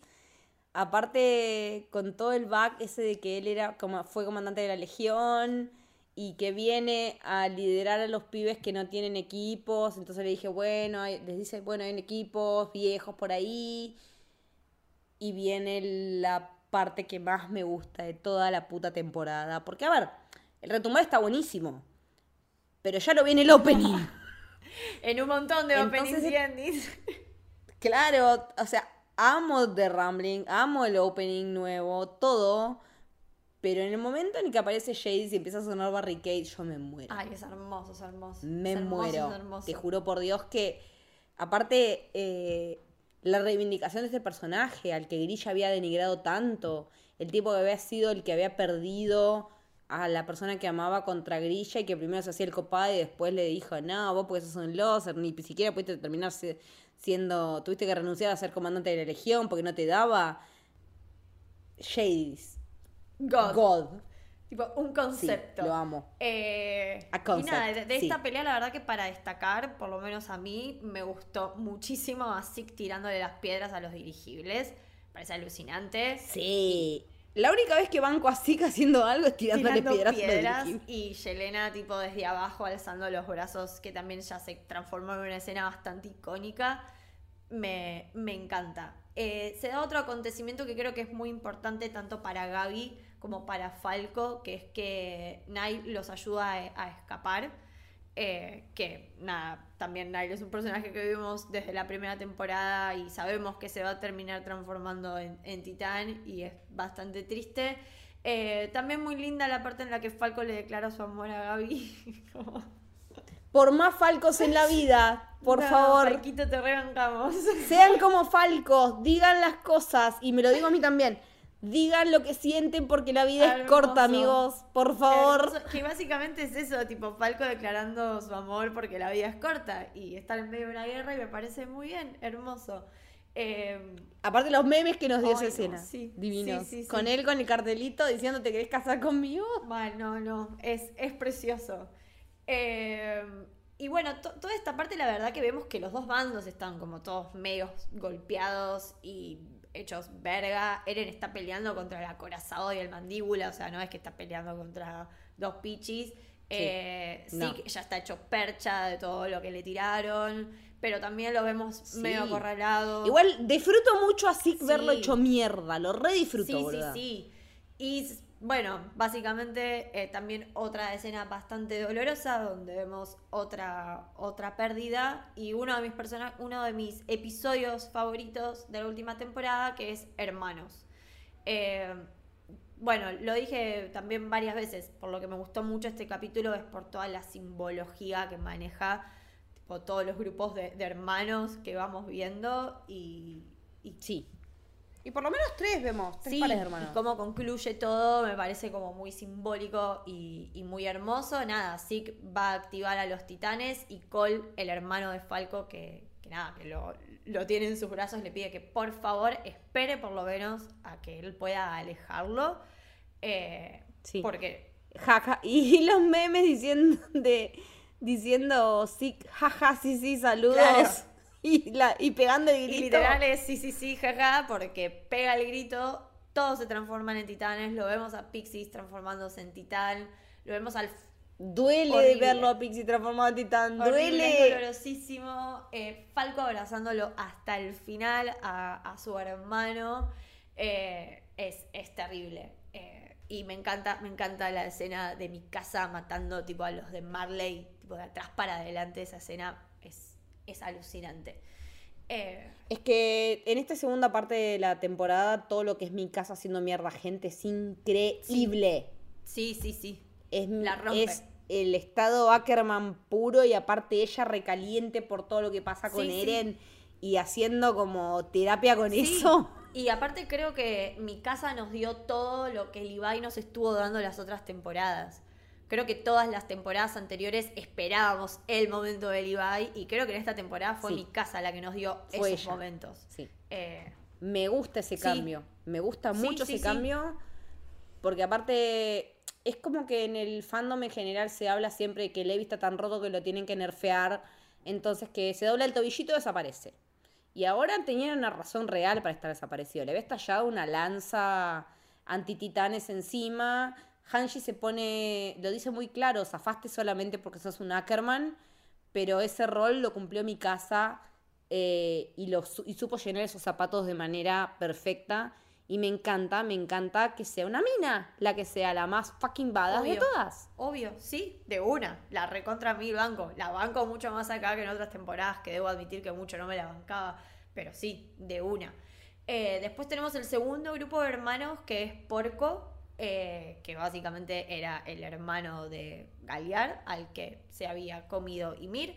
Eh, bueno, Porco le dice a Rainer que a través de los recuerdos de su hermano sabe que él no había podido convertirse en, el titán, en el titán eh, acorazado porque su hermano lo protegió porque no quería que fuera titán y no porque era peor que Rainer. Entonces le dice, bueno, en realidad yo siempre fui mejor que vos y se sacrifica para que Falco se lo, se lo coma básicamente y pueda volver a su parte humana y ser el titán mandíbula.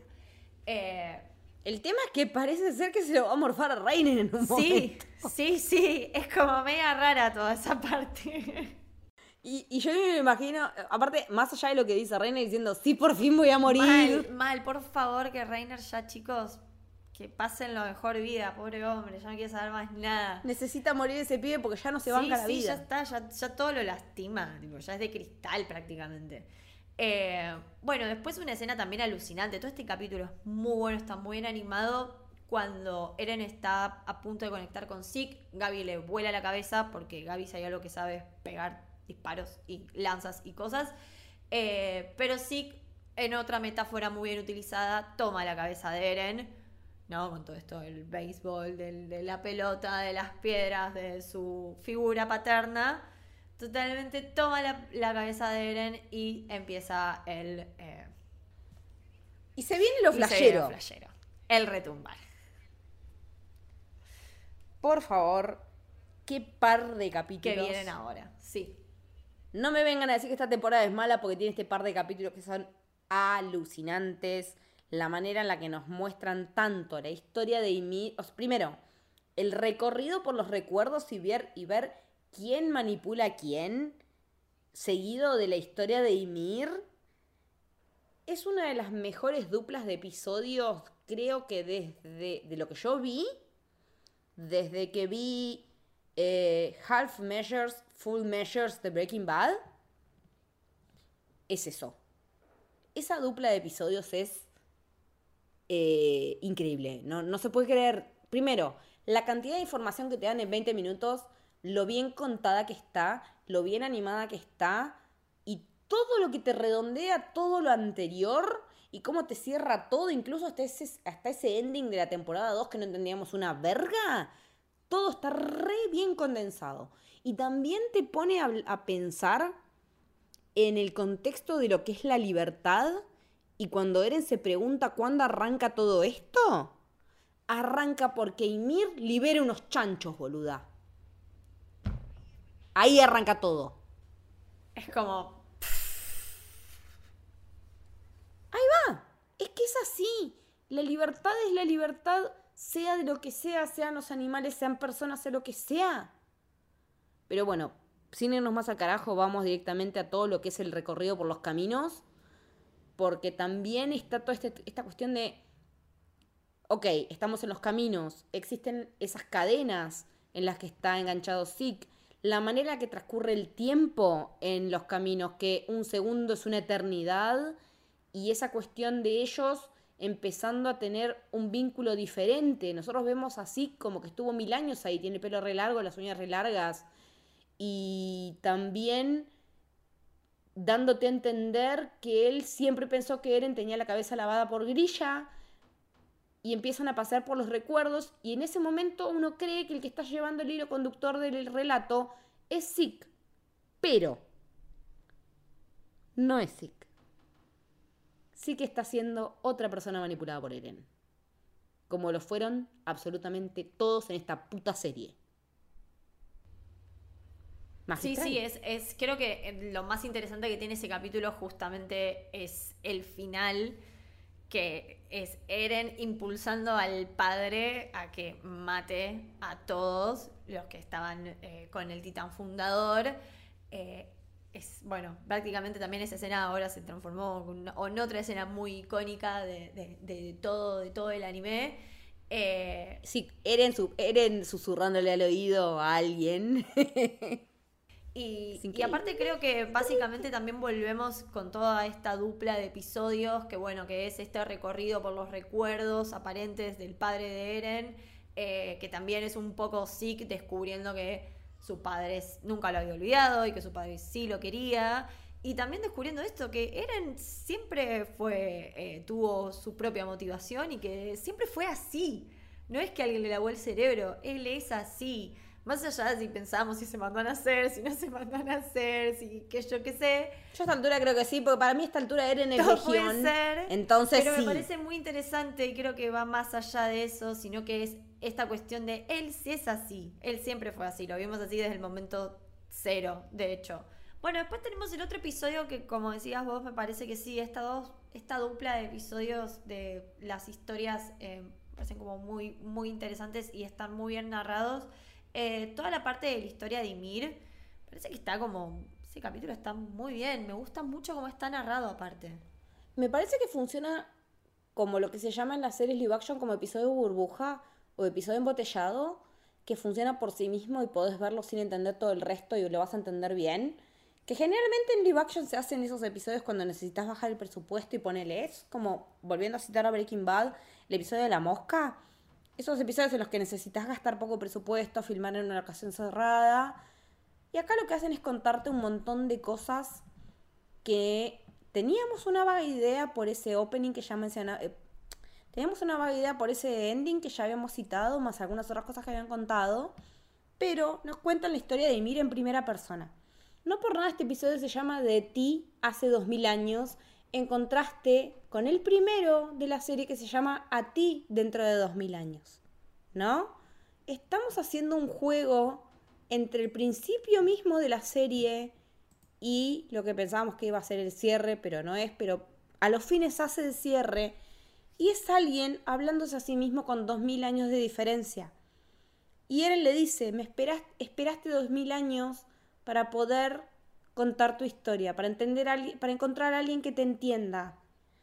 Y ese alguien es Eren, porque no es alguien más que Eren, porque está clarito cuando Zeke le dice, dame bola, yo tengo sangre real, hijo de puta, las ganas que tenía de ponerle un tortazo en ese momento. Paqui burgués.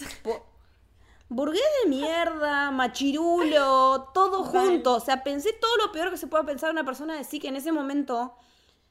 Y él, con esas cadenas que, ay no, pero son de arena, entonces se deshacen. Y Eren encadenado, haciéndose mierda Las las, manos. manos. y pegando el grito que grita ese actor que, Dios Sí, mío es, es un genio, es un genio.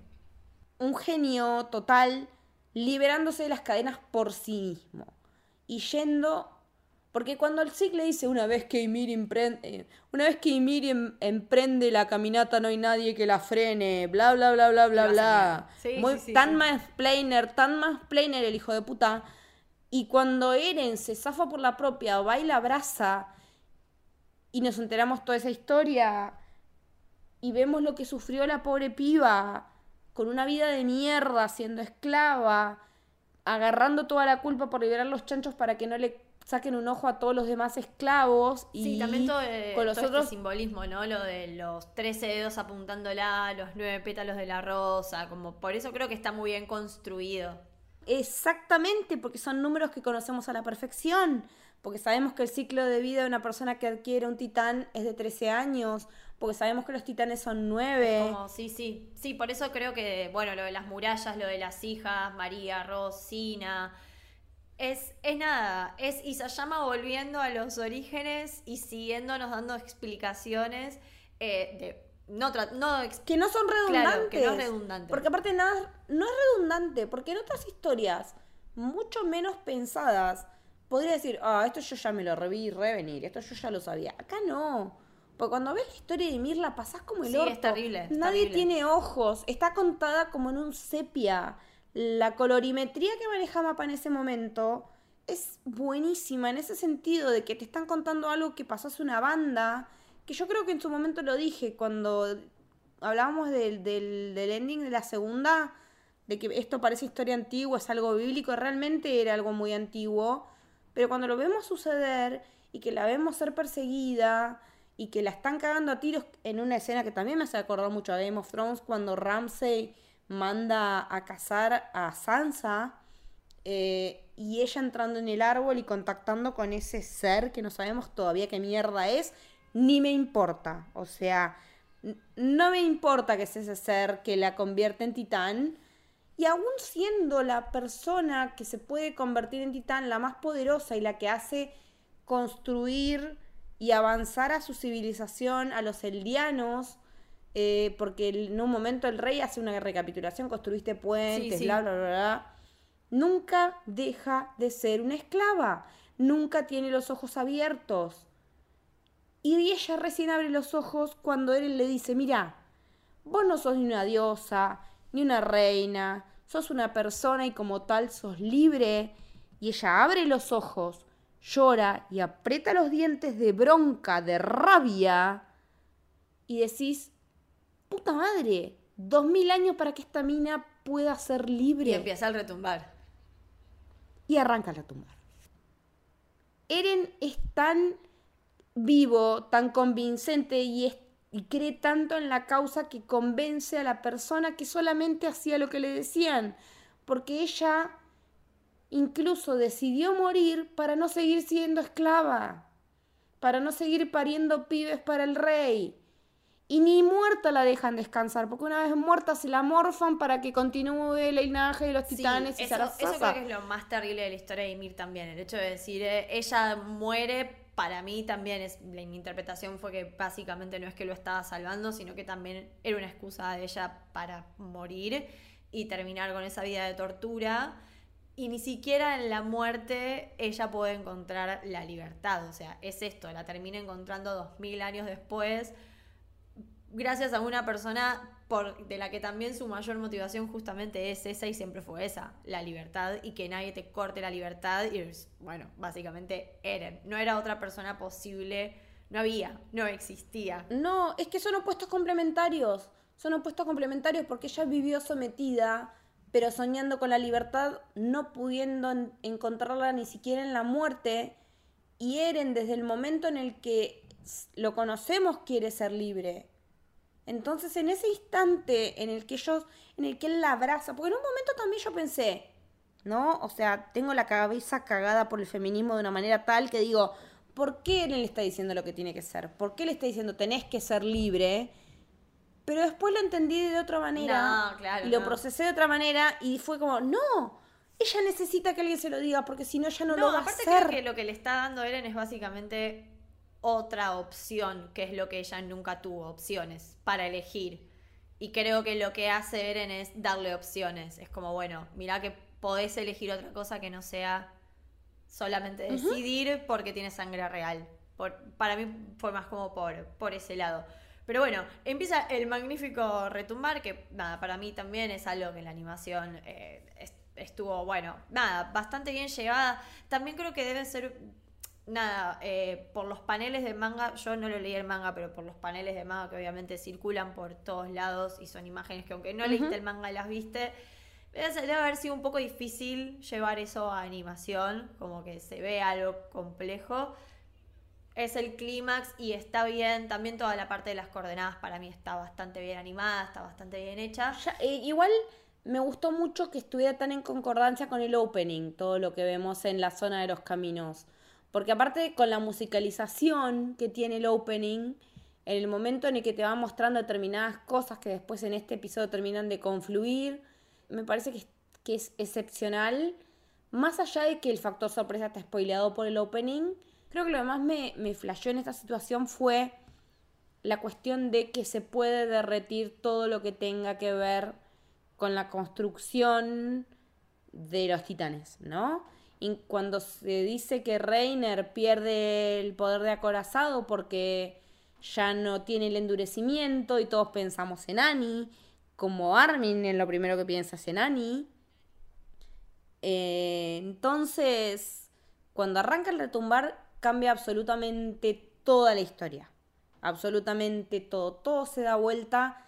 Esta marcha arranca, esta marcha no para esto es imparable, esto no cesa. Sí, y aparte vemos como, como el inicio de la primera temporada, pero dado vuelta, ¿no? Porque es esto, es también un caos, no saber qué hacer para frenar esto. En la primera temporada, en la caída de China en China, era como paramos a todos estos titanes.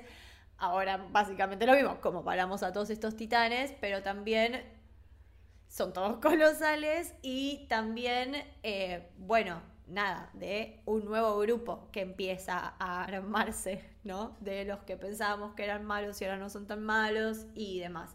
Y acá empieza a darse como, bueno, toda esta suerte de, encuentros y desencuentros. Gaby rescatando a, a Rainer, eh, la nena está también a la que Sasha había salvado, que es una hermosa, se acalla una hermosa escena de nada, de la espalda de Sasha y medio que la vemos a Gaby ahí mimetizadas, porque como dijimos, hasta la vestimenta son bastante parecidas. Eh, luego vemos de vuelta a pelear al instructor Shadis. Ay, qué hermosa escena. Con tácticas aparte re similares a la primera temporada. Eso también es, es lo que más me, me gusta. Tipo, cuando están arriba del techo y Jan les dice a todos, bueno, vamos, pero al mismo tiempo. Eh, Lo peor es que vos en el stream de Emma dijiste que era el peor. No, ¿Sostenés eso? ¿Sostenés eso? que es el peor, es mi menos preferido. Ah, es mi menos preferido, pero no por esta escena. Esta escena me parece que está muy bien, me emocionó un montón, sobre todo por cómo dialoga con la de la primera temporada. Pero me parece que más allá de esta escena, como que no le rescato muchas cosas al capítulo en sí. Es mi menos preferido, no es que me parece el, peor. De hecho, ni en animación. Me encanta que tengamos miradas, pero me encanta que tengamos miradas opuestas o, divergentes en estas cosas porque es lo que hace más rico el debate también. Bueno, de hecho acá tenemos que ahora la isla Paradis está un poquito dividida por los jagueristas y los no jagueristas. Leti es obviamente una jaguerista, confesa. Ella estaría con Floch. Yo estoy ahí, es que ahora sí, yo soy, a ver, eh, como dije ya varias veces, Eren es Dios y Flock es su profeta. Sí, obvio, obvio. Y yo estaría ahí haciéndole la segunda. Y seguramente mi casa me haría, me haría mierda. y moriría contenta si me mata mi casa, boluda. qué honor. Qué honor que te mate mi casa. Eh, bueno, y hablando de mi casa, mi casa y Armin se encuentran con Gaby. Ahí ya vemos que Gaby, bueno, es como que la vemos dar el gran clic y le dice, muchachos, yo no quiero pelear más, quiero encontrar a mi amigo. ¿Dónde está mi amiga? Que ahora es... ¿Dónde está mi amigo? ¿Dónde está mi amigo? ¿Dónde está Falco? Bueno, después con justamente lo que decías vos del deshielo, ¿no? Se descongela nuestra querida Annie después de cuatro temporadas. Sí, Después está literalmente en el freezer, diría Gail Simón. Eh, y volvemos a lo que decíamos al inicio, ¿no? De la primera parte de la cuarta temporada, cuando Armin le cuenta toda la historia. Me parece que estuvo muy bien que Annie siempre los haya escuchado tanto a Hitch, que es la que lo encuentra. Me encanta y qué bien que están hechos los personajes secundarios para que sigan apareciendo y sean coherentes y no todo sea un porque sí. En eso, Chapo y Sayama. Y me encanta también el diseño de, mapa de Hermosa, Muy lindo, muy lindo. Y la re con Ani hablando de shipeos. Habla, sí, re. Para mí, Annie tiene una vibra lesbiana que estalla. O sea, amo. Sí, re. Para mí sí, pero bueno, nada, queda a libre interpretación. Eh, bueno, nada, y, y me parece muy bien esto de que ella los haya escuchado. Es como un recurso de, bueno, no te voy a contar la historia que ya conoces, voy a contarte otra historia que no la conocemos, que siempre la quisimos saber, que es básicamente el pasado de Annie, que ahí entendemos por qué los recuerdos ella tenía acá peleando con un hombre y demás. Eh, nada, me parece que estuvo muy bien. Y aparte la justificación, te escuché hablar de chongos un montón de tiempo. Ahora escúchame vos a mí, fúmame. Lo mismo que, lo mismo que me fumé a Armin y te fumé a vos, y ahora escúchame. Fumame con pasta flora. Jodete. Para, para, para. Para seguir en la onda, pasta frola. ¿De membrillo o de batata? Forever and ever. Obvio. ¿Vos? Obvio. Obvio. Genial. Tal cual. Te banco apenas una dulce de leche, pero me empalaga. No, no, no. Solo membrillo no acepto otra cosa. Y para mí lo del capítulo era membrillo, porque se veía membrillo. Era membrillo, era membrillo. Eh, me gusta mucho la reunión que tienen, me gusta mucho esa manera de... O sea, sí, hoy qué ojete, qué casualidad que están todos en la misma, pero no hay muchos lugares para ir, entonces obvio que se van a encontrar, o sea... No me pareció forzado para nada el encuentro. No, y aparte, bueno, chicos, estamos en el final. Tampoco hay tanto tiempo para seguir yendo y viniendo. De hecho, me pareció como súper largo y extenso y un poquito aburrido, aunque me parece bien esto de que siga cerrando eh, historias, pero me pareció un poquito denso lo de Connie llevándolo a Falco para que se lo coma la mamá. Esa parte como me pareció re densa, pero bueno, ponele que está bien, se cierra la historia de Connie y la mamá, o veremos. Me encanta esta cosa de que Armin siga pensando que él no es merecedor del colosal, de que, de que Erwin hubiera sido mejor, bla, bla, bla, bla, bla. Eh, creo que en el momento en el que él quiere tirarse en la boca de la mamá de Connie, eh, es bastante de cagón, no de estratega, no es el Armin que conocemos. No me gustó nada esa parte. No me gustó nada. Y sé que me está, me está mirando con cara de qué está diciendo. No, yo, yo disiento en eso, pero después voy a dar mi explicación. A ver, lo de Connie es una tremenda pelotudez porque ¿por qué tu vieja en vez de otro? Porque la justificación de decir vamos a dárselo a Pixies es completamente válida porque Hanji lo deja muy en claro. Dice, sin Pixies no tenemos más mando. Ya no existe una cadena de mando, ya no existe un gobierno. Esto es un descontrol. Y ella está quedando, ella en realidad, está quedando a cargo de lo que conocemos como la estructura de Paradis en el momento. Está quedando a cargo de una nación. Y es muy heavy tener ese peso sobre tus espaldas. Entonces, que Connie haga semejante pelotudez, por más que al episodio siguiente en traidor se reformule por completo, me parece una tremenda pelotudez súper egoísta, pero me parece súper humana, porque es lo que creo que haríamos todos, querer rescatar a nuestros seres queridos. Sí, de hecho es lo que está haciendo Eren, o sea, es lo que hacen todos, es lo que hacen todos. Pasa que Eren es el más poronga y Connie no. Pero yo entiendo las motivaciones de Connie, pero en el contexto de la historia me parece que es una pelotudez interponer tus intereses personales, o sea, tu vieja, literalmente, por sobre el resto de la humanidad. Eso seguro. Ahora, para mí lo de Armin, si bien la escena en sí me parece como un poco estúpida en general, y un, no sé, parecía como que eso se podía obviar, como que no hace falta cerrar todo, todo, todo, todo, por lo menos no ahora sí, pero explicación de esa llama, Claro, como es un top. Para mí el chabón ya tiene un top de por sí. O sea, ya es así el chabón. Pero nada, lo de Armin me parece que. Sí, me parece que él sigue debatiéndose en qué hubiera hecho Erwin. Como si él tuviera que ponerse en la posición de, bueno, me salvaron a mí en vez de a Erwin, ahora yo tengo que vivir como hubiera vivido Erwin. Y me parece que no. Y me parece que no. Me parece que Armin tiene que vivir como Armin quiere vivir y por eso toma las decisiones que él quiere tomar. No tienen que ser ni mejor ni peores a las que hubiera tomado Erwin. Son las decisiones de Armin y está bien así. Y aparte, él se está olvidando de que Erwin confiaba en él como estratega. Se está olvidando de que Erwin le dijo, bueno, ¿qué consideras que es la mejor cuando descubren que, que están ellos ocultos en la muralla?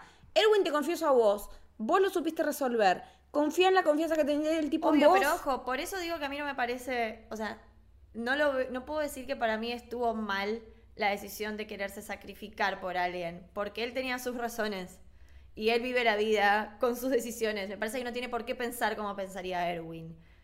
Es como... No, al contrario. Es una decisión muy Armin sacrificarse para salvar.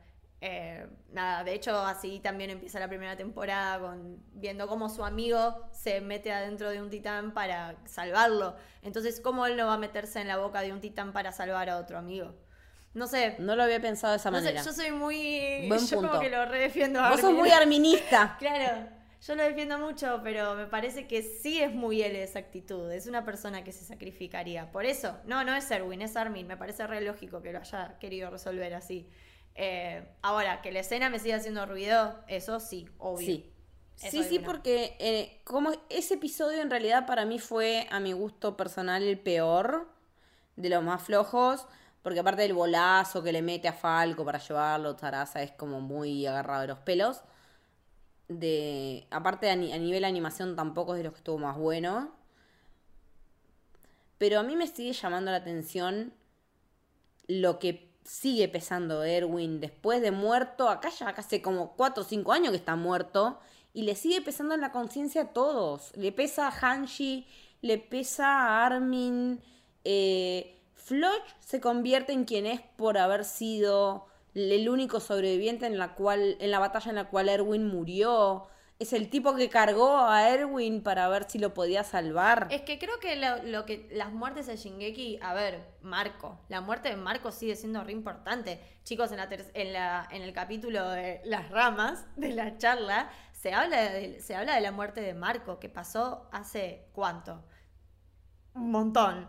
Eh, digo, son eh, la- las muertes siempre tuvieron como sus pesos. No es que bueno perdimos un personaje, bueno chau pasemos otra cosa. Eh, en Jan la muerte de Marcos también siempre fue algo que pesó un montón. Eh, Ya se convierte en el personaje que se convierte por la muerte de Obvio, Marco. es así, es así, es así. Y me parece que tenemos que reivindicar un poco el capítulo de las ramas. A ver. Acá ya los tenemos a todos Sí. juntitos, sí, hablando. están todos. Armaron un guiso. Que no es ni. Ni en pedo me imagino que es tan rico como los guisos de Camito, porque no es. Porque eso es imposible. Real. Pero, sí, hay un montón de ramas estáticas, ok. Hay un montón de cosas que no te están mostrando los personajes cómo reaccionan sus caras también. Pero, al episodio siguiente todo cobra sentido, sobre todo con Magath, que es un personaje relativamente nuevo, y su sacrificio, a raíz de que él entiende y reconoce que estuvo mal, que prejuzgó a los eldianos sin conocerlos, que al conocerlos se dio cuenta que eran gente común y corriente, que habían sufrido una banda. Maga tenía ese, esa, esa especie de cariño especial con, con Gaby, aún sabiendo que era eldiana. Y es el tipo, hace un mea culpa enorme. Y se tiran con de todo en ese episodio. Sacan todos los trapitos al sol. Se revolean con de todo lo que se pueden revolear. Y aún así, eso sale en algo positivo. Entonces creo que el episodio del guiso, de las ramas, o como mierda le querramos decir, es muy importante a nivel desarrollo de personajes, muy importante a nivel desarrollo de la historia en sí. Y todo lo que viene después gana peso por ese episodio al que mucha gente le está tirando mucha mierda. Para mí no es un episodio relleno, que es algo que he escuchado. Para nada es un episodio relleno. O sea, no es un episodio relleno. Claramente va en concordancia con todo lo que pasó y con lo que pasa después. Aparte es totalmente fiel al manga, así que no es un episodio relleno. Sí, lo que sigo sosteniendo es que me parece que no está ejecutado de la mejor manera que podría estar ejecutado. Si yo comparo este episodio con el episodio de la charla de la primera parte de la cuarta temporada, para mí está ejecutado donde hasta los planos cenitales y demás están puestos de una manera donde te narran muy bien todo lo que está pasando y todo lo que están sintiendo los personajes. Si lo comparo con ese episodio, la verdad que para mí cae. Para mí sí es muy flojo en cómo lo contaron. No lo que contaron. Lo que contaron está perfecto. Y me parece que sirve para todo el desarrollo. Sí lo que se le puede criticar es que nada, que sí, es, es muy es muy estático, me parece que es muy ventajero, me parece, me parece que querían ahorrar mucho, pero bueno, Pero no sé en el mundo del anime, porque ya, como todos saben, yo soy bastante novata en esto. Pero estoy acostumbrada a verlo en series live action, en estos episodios que decíamos hoy embotellados, que son de desarrollo, prá- prácticamente siempre son de desarrollo. Y me parece que es una buena herramienta para economizar eh, recursos a nivel, no podemos gastar más plata en esto de la que tenemos disponible. Y no me interesa si veo o no cómo reacciona fulano o mengano, sino que me, me importa más lo que está diciendo aunque no me lo esté mostrando, porque lo estoy sintiendo. Yo estoy sintiendo lo que están diciendo. Y cuando nos lo muestran y cuando están discutiendo y cuando, eh, y cuando Jan se calienta y después vuelve aún así a la mañana siguiente y sigue ahí y decide no irse a la mierda, es importante, lo que es importante del episodio me lo muestran. Entonces es como que si no me muestran determinadas reacciones porque muestran unas ramas, no me importa. sí, sí. Realmente no me importa. En conclusión puede gustar más o menos, pero es un buen capítulo. Es una cuestión y subjetiva. es, y es necesario, o sea, es muy necesario para lo que sigue, que como decía Leti, eh, es esto de que, bueno, que tienen que tomar la aeronave, que para eso necesitan a los asumavitos, porque son los que pueden eh, hacerlo funcionar, pero que para eso necesitan un montón de tiempo, entonces la tienen que transportar, entonces básicamente se tienen que ir en el barco todos. Es como eso y necesitan a los asumavitos. También hay una parte que a mí me encanta, que es cuando la mina esta oriental de la que hablábamos antes, de la que no nos acordamos el nombre y no importa tampoco, le dice a Floch esto de pibe, van a ser 30 monos en esta isla y se van a querer seguir matando entre todos igual. O sea, me parece que es esto. Y llama todo el tiempo dando una opinión bastante negativa de la humanidad y muy realista. En Igual muchas tiene cosas. razón. Sí. O sea, Rusia-Ucrania, dale. Dale, es eso, básicamente. No nos vamos a explayar, pero los ejemplos están a la vista. Eh, en la vida real, desde que el mundo es mundo, es básicamente, mira, van a ser dos personas, pibes, se van a matar entre todos igual. Eh, me parece genial eso. Eh, y después, bueno, algo que a mí me gusta mucho, que se significa un montón, esto que hablábamos en la primera parte, es a Rainer recordando la frase de Eren de Rainer, yo soy como vos, yo lo que tengo que hacer lo voy a hacer igual cuando se debaten en esto entre matar o no gente de la Legión, que eso también les produce como muchas contradicciones. Eh, y nada, cuando Annie dice, imagino que ustedes no hubieran roto las murallas, como imagino que ustedes hubieran, hubieran decidido otra cosa porque son re buenos. Y ahí corte, Rainer recuerda a Eren diciendo, yo soy como vos, o sea, Eren lo hubiera hecho también. La humanidad es así, la condición humana es así. Es así como. Como decías hace un rato, eh, sea una persona o sean tus amigos, vas a hacer lo posible por hacer que sobrevivan. Y bueno, justo se dio que Eren es la persona que tiene los elementos para lograrlo. Pero por puta casualidad se dio de que él ligó todo eso, ese era su papel en la historia, y lo ejecuta como sabe, como necesita, como puede, creando él esa misma inevitabilidad de las cosas. Sí, creo que eso se entiende muy bien en bien, mejor, en el final, que antes, bueno, del final tenemos esta, bueno, gran escena de pelea para tomar el, eh, el aeronave y demás, y lo vemos a, a Magat A mi casa haciendo God, a mi casa haciendo God, pero mal, Dios mío. Por eso, real. cortando cabezas y ensartando gente como churrasco de croto, la Pero boluda, real para mí mi casa fue en esta temporada lo que fue Levi en todas las temporadas. Lo sostengo y lo voy a sostener. La rompió, es magnífica, diosa. eh, tipo, el gif de Lady Gaga diciendo talent, grandiosa. Todos mis, mis besos hacia, hacia mi casa. Pero esta temporada, con todas las reflexiones que ella hace, más todas las acciones que lleva a cabo, me parece que es la mina que hacía falta que nos dé la reflexión que nos da en el episodio final. Es que ¿no? yo creo que, bueno, vos lo que decías esto antes de mi casa dudando de Eren. Para mí es recontra remil necesario y positivo que mi casa empiece a dudar de Eren. Porque a mí me empelotaba mucho este personaje de mi casa, tipo, todo el tiempo preocupándose por él. O sea, básicamente eh, siendo. Claro, era como, amiga, ya, de- de- déjalo en paz. O sea, déjalo en paz. Largalo. O sea, largalo. Pero en realidad, la tóxica era ella. No, pero a ver, me, me parece como, como parte de su desarrollo esto de, bueno, haber empezado a dudar, a dudar de él y decir, bueno, capaz no todas las decisiones de este chabón estén buenas. O sea, capaz tengo que empezar a dudar un poquito de los criterios que usa. Y, y está perfecto, porque si no era nada, la verdad que era muy insoportable y, muy vacío alguna de las, de las cosas, o de las decisiones sobre todo, que tomaba ella. Eh, bueno, la vemos romper todo y después algo, bueno, bastante triste y emocionante que como decía Leti, toma significado por todo lo que vimos en el capítulo anterior, que es Magat y Jai sacrificándose para que nada, para que sus chicos básicamente puedan cumplir su misión. Y Magat, no con la campera de los reclutas, digamos, sino con la campera de la legión. Hermoso, tipo poetic, poetic, poetic. Mi teoría es que ya perdimos a Erwin, comandante de la Legión. Ya perdimos a Jadis, otro comandante de la Legión. Ex comandante. ¿Qué va a pasar con Hanshi? Hashi va a seguir. Cállese, señora.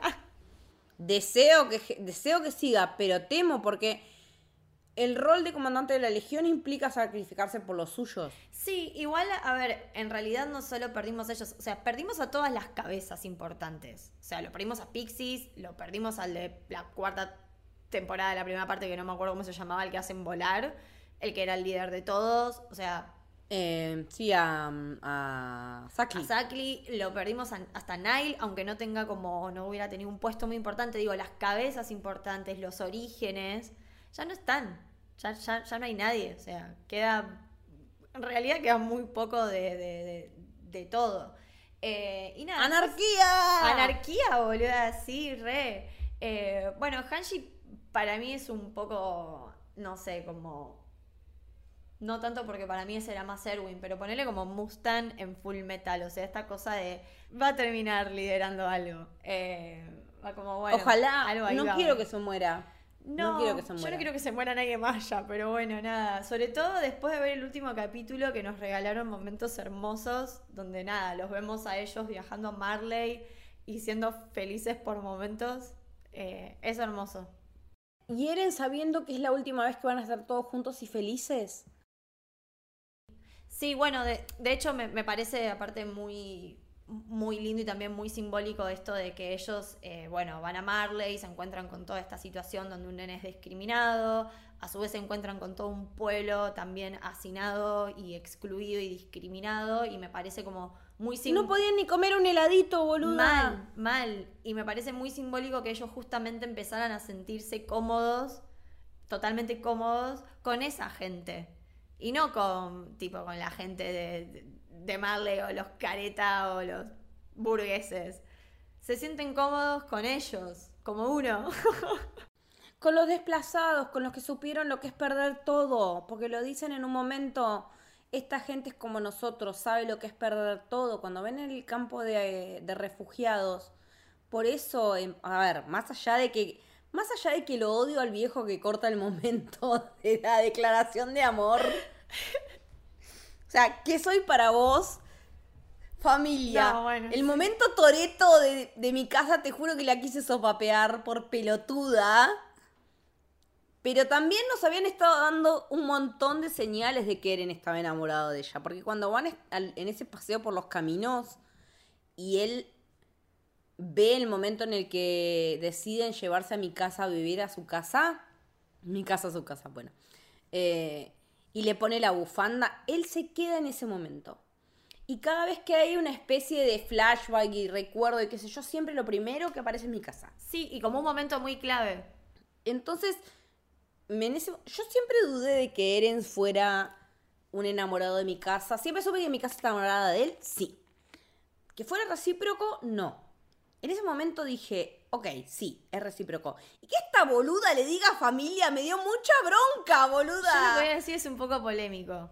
Eh, para mí, ojo, sí, mi casa es súper importante. Aparte, digamos que la historia empieza con ella despertándolo a él. Convengamos que en todos los recuerdos importantes siempre está ella. Ese momento donde ella se despierta, que Eren la salva, es un momento súper recurrente y en el que volvemos durante toda la historia. Eso sí, o sea, me parece que mi casa es fundamental para toda la historia y sobre todo para toda la historia de Eren, pero yo realmente no sé si ella está enamorada, enamorada de él. Yo realmente no sé si ella sí lo ve como familia o está muy confundida. Para mí también está muy confundida porque no, sabe qué A mí me quedó claro, o sea, en este último episodio, cuando Zeke le dice la flaca hasta corta cuello de titanes por vos, es como, dale, amigo, date cuenta. Nada, soy re fría, perdón. Ahora re obvio y yo no la veía. Yo soy todo lo contrario. Entonces es como que hacemos el contrapeso ideal. Mal, pero sí, bueno, Entonces es, Sí, sí, sí. ¿qué soy para vos? Familia, la puta que te parió. Sí, mal, O sea, mal, mal. me enojé mucho en ese momento. Esa parte es hermosa. Bueno, Entiendo que por ahí la agarró desprevenida, ponele, pero Por igual era el momento está- ideal. La luna, está todo ahí. está la luna, él había estado llorando, o sea, Que bueno, para mí cuando ve la luna llora porque es como medio. Esto se va a hacer mierda. O sea, esto ya no existe es el último momento feliz que vamos a compartir. Sí. Es eso. Y me encanta que en el medio haya alcohol, vómitos, cosas por el estilo. Que se duerman los tres juntos. O sea, fue como muy hermoso. Y después todo lo que pasa de toda esta gente que supuestamente defiende a los eldianos y termina diciendo, no, en realidad yo no tengo la culpa de que hace mil años mi vieja o mi abuela estuvo con un eldiano y bueno, entonces los eldianos que están acá son buenos, pero los de la isla son malos. Fue como, andate a la puta que te parió. Y me di cuenta también en el lenguaje corporal de Levi. Levi estaba así cruzado de brazos. Súper incómodo, no le cabía una. Y cuando mi casa dice, ese fue el último momento en el que vimos a Eren porque ahí se fue, fue como, listo, acá ya estamos. Es que creo que también eso eh, es muy simbólico y creo que va muy en concordancia con lo que Isayama plantea desde el inicio, que es la negatividad. O sea, a Eren le cae la ficha de que nada de esto va a cambiar saliendo al mundo.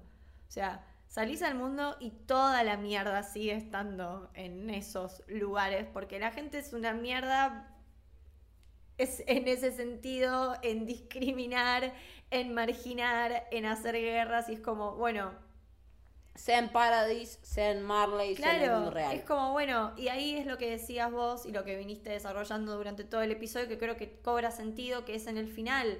O sea, el, el inicio del anime, o la parte de- más fuerte del inicio del anime, es Eren diciendo, los voy a matar a todos, los voy a matar a todos los titanes. Y el final de esta temporada es él diciendo, los voy a matar a todos, a toda la humanidad, con titanes. O sea, cómo, eh, cómo entrecruzan esos dos episodios y es lo que decías vos, los voy a matar a todos para los míos, porque voy a cuidar a los míos, porque los míos son primero.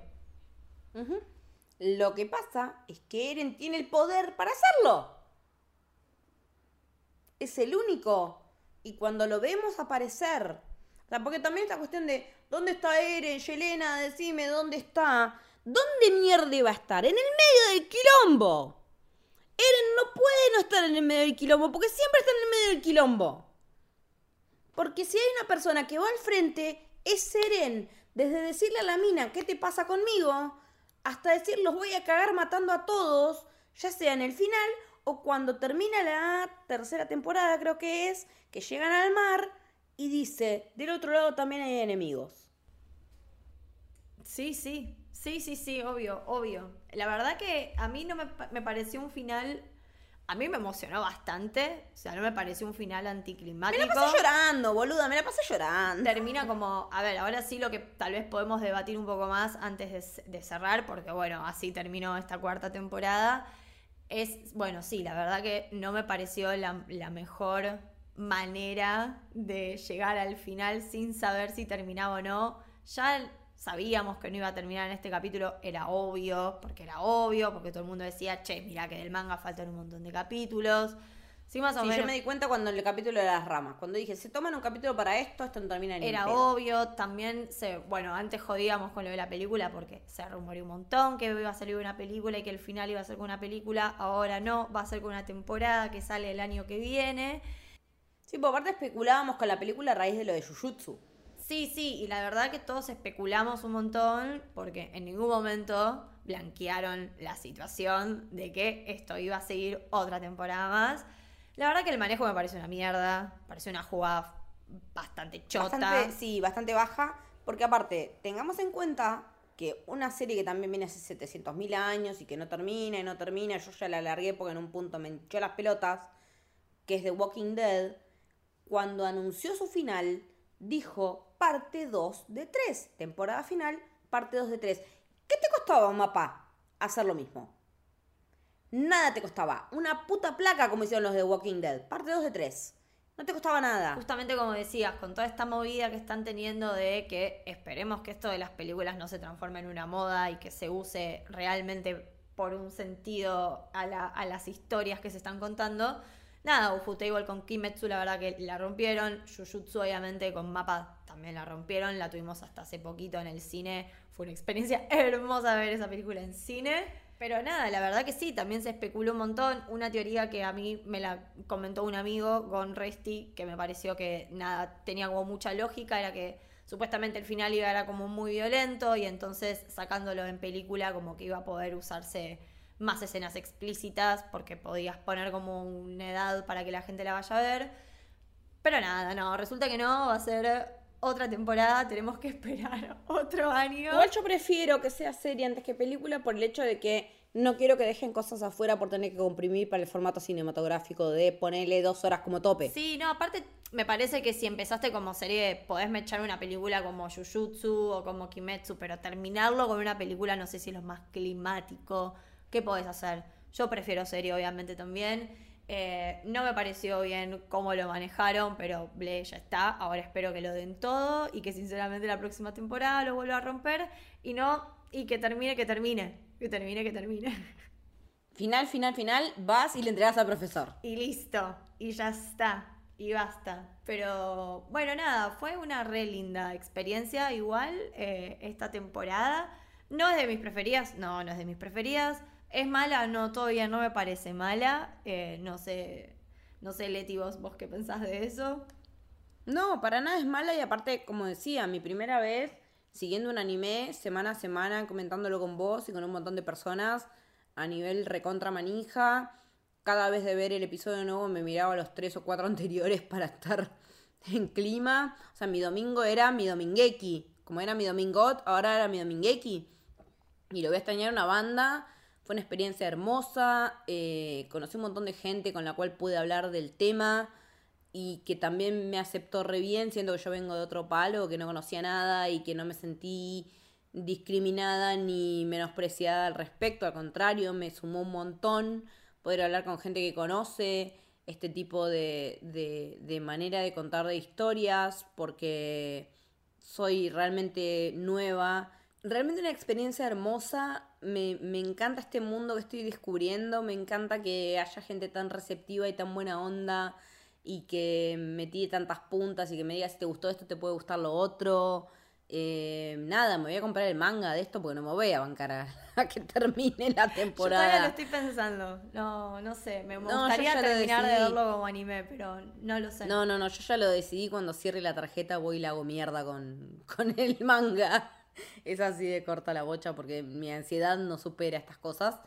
Pero realmente nada, también muchísimas gracias Mili por invitarme a este ciclo de, de Shingeki, siendo que yo no venía del palo ni nada. La verdad que es una cosa hermosa haberlo podido compartir. Eh, lo que aprendo de vos con todo esto es, no puede ser, es, es un montón. Eh, sí, déjame tirarte flores, boludo, un rato, por favor. Estás haciendo como basta, basta. No, déjame, déjame tirarte flores porque realmente me sentí nada, en casa, cómoda, dando rienda suelta toda mi falopa, toda mi manija, toda la pasión. Tengo póster pegados en la pieza cual quinceañera, boluda, o sea, tengo un póster de la Legión y otro póster con lo, de los de la alianza con los trajes negros, o sea, las piezas pegados. Eh, nada, agradezco un montón al Camino del Samurái haber podido participar en esos episodios y, y sobre todo abrirme a un mundo que, que, me daba mucho miedo entrar. No es que no me interesara, me daba miedo porque es tan vasto, tan amplio que no sabía por dónde carajo entrarle. Y fue como... Sí, bueno, vi Evangelion porque lo vio todo el mundo, vi Dead Note porque lo vio todo el mundo pero meterme en el mundo de Shingeki me despertó una pasión que pensé que había perdido cuando terminó Game of Thrones, porque fue como una orfandad que sentí al terminar esa serie y volví a tener como esa especie de... Esa especie, no, esa pasión de, de escuchar, de ver, de querer charlar, de necesitar hablar al respecto y poder estar hablando con vos todo el tiempo, al, y estar comentando eh, y también charlarlo con Emma que nos invitó a su stream con, con tanta buena banda sin conocernos y estar hablando de esto todo el tiempo. Eh, la verdad que me sentí muy bienvenida, muy, y estoy muy agradecida por, por esta experiencia. Y yo creo que es lo que te decía cuando hablábamos de esto, era como, no, pero yo no sé, qué puedo opinar. es como, lo que importa acá es tu perspectiva. A ver, a mí me interesa lo que vos tenés para decir, no cuántos anime viste. O sea, eso la verdad que me chupa un huevo. Eh, a mí me interesa es toda tu perspectiva y todo tu análisis de, lo que haces. Nada, somos también dos personas muy manijas que nos gusta analizar mucho todo, por eso se han dado cuenta, esto ya creo que va más de dos horas. Pero bueno, así que nada, Leti, ¿algo más para comentar? Si no, ¿dónde te podemos escuchar? ¿Dónde te podemos leer? Eh, leerme, básicamente soy una cuenta fan de Shingeki últimamente. En Leticia-Haller, tanto en Twitter como en Instagram. Y bueno, en lo que sea Camino del Héroe, te sigo desde Memento y por largo camino hablando de Doctor Who en todo lo que es nuestra casa héroe. Eh, muchas gracias, Mili. ¿A vos dónde te escuchamos, dónde te leemos? Eh, a mí, básicamente en Camino del Héroe, hablando de, cine. Así que si nos quieren seguir en Twitter, Camino del Héroe, en Instagram, Camino del Héroe. Y a la productora, que es la madre de este podcast, Camino del Samurái, y de otros como Camino del Héroe, o otros que estaba mencionando Leti anteriormente. eh, en Twitter como Sos Héroe y en Instagram como Sos Héroe también. Eh, recuerden que gracias al aporte de un montón de gente nosotros podemos seguir haciendo este contenido, pueden aportar y como beneficio pueden unirse al Club del Héroe, que es un Discord exclusivo donde hablamos de cine, anime, noticias. Yo no estuve muy activa, pero la verdad que veo las notificaciones y no paran de estar ahí al palo hablando de, de todo. Son gente muy copada y nos divertimos un montón. Eh, por solo 200 pesos, que hoy en día no, la verdad que ya ni un paquete de pucho sale eso. Así que si les interesa, Acabo de comprar un paquete de puchos, eh, 400 claro. pesos. Así que si les interesa y les gusta lo que hacemos, nos pueden seguir por ahí. Cualquier pregunta o consulta también ah, nada, nos mandan un DM. Eh, y bueno, nada, no fue hermoso hacer este recorrido. Leti, nos vamos a seguir viendo o hablando para otros episodios seguramente. Y si no, nos vemos el año que viene para el final final. Eh, esto fue El Camino del Samurái. Espero que les haya gustado. Bye bye.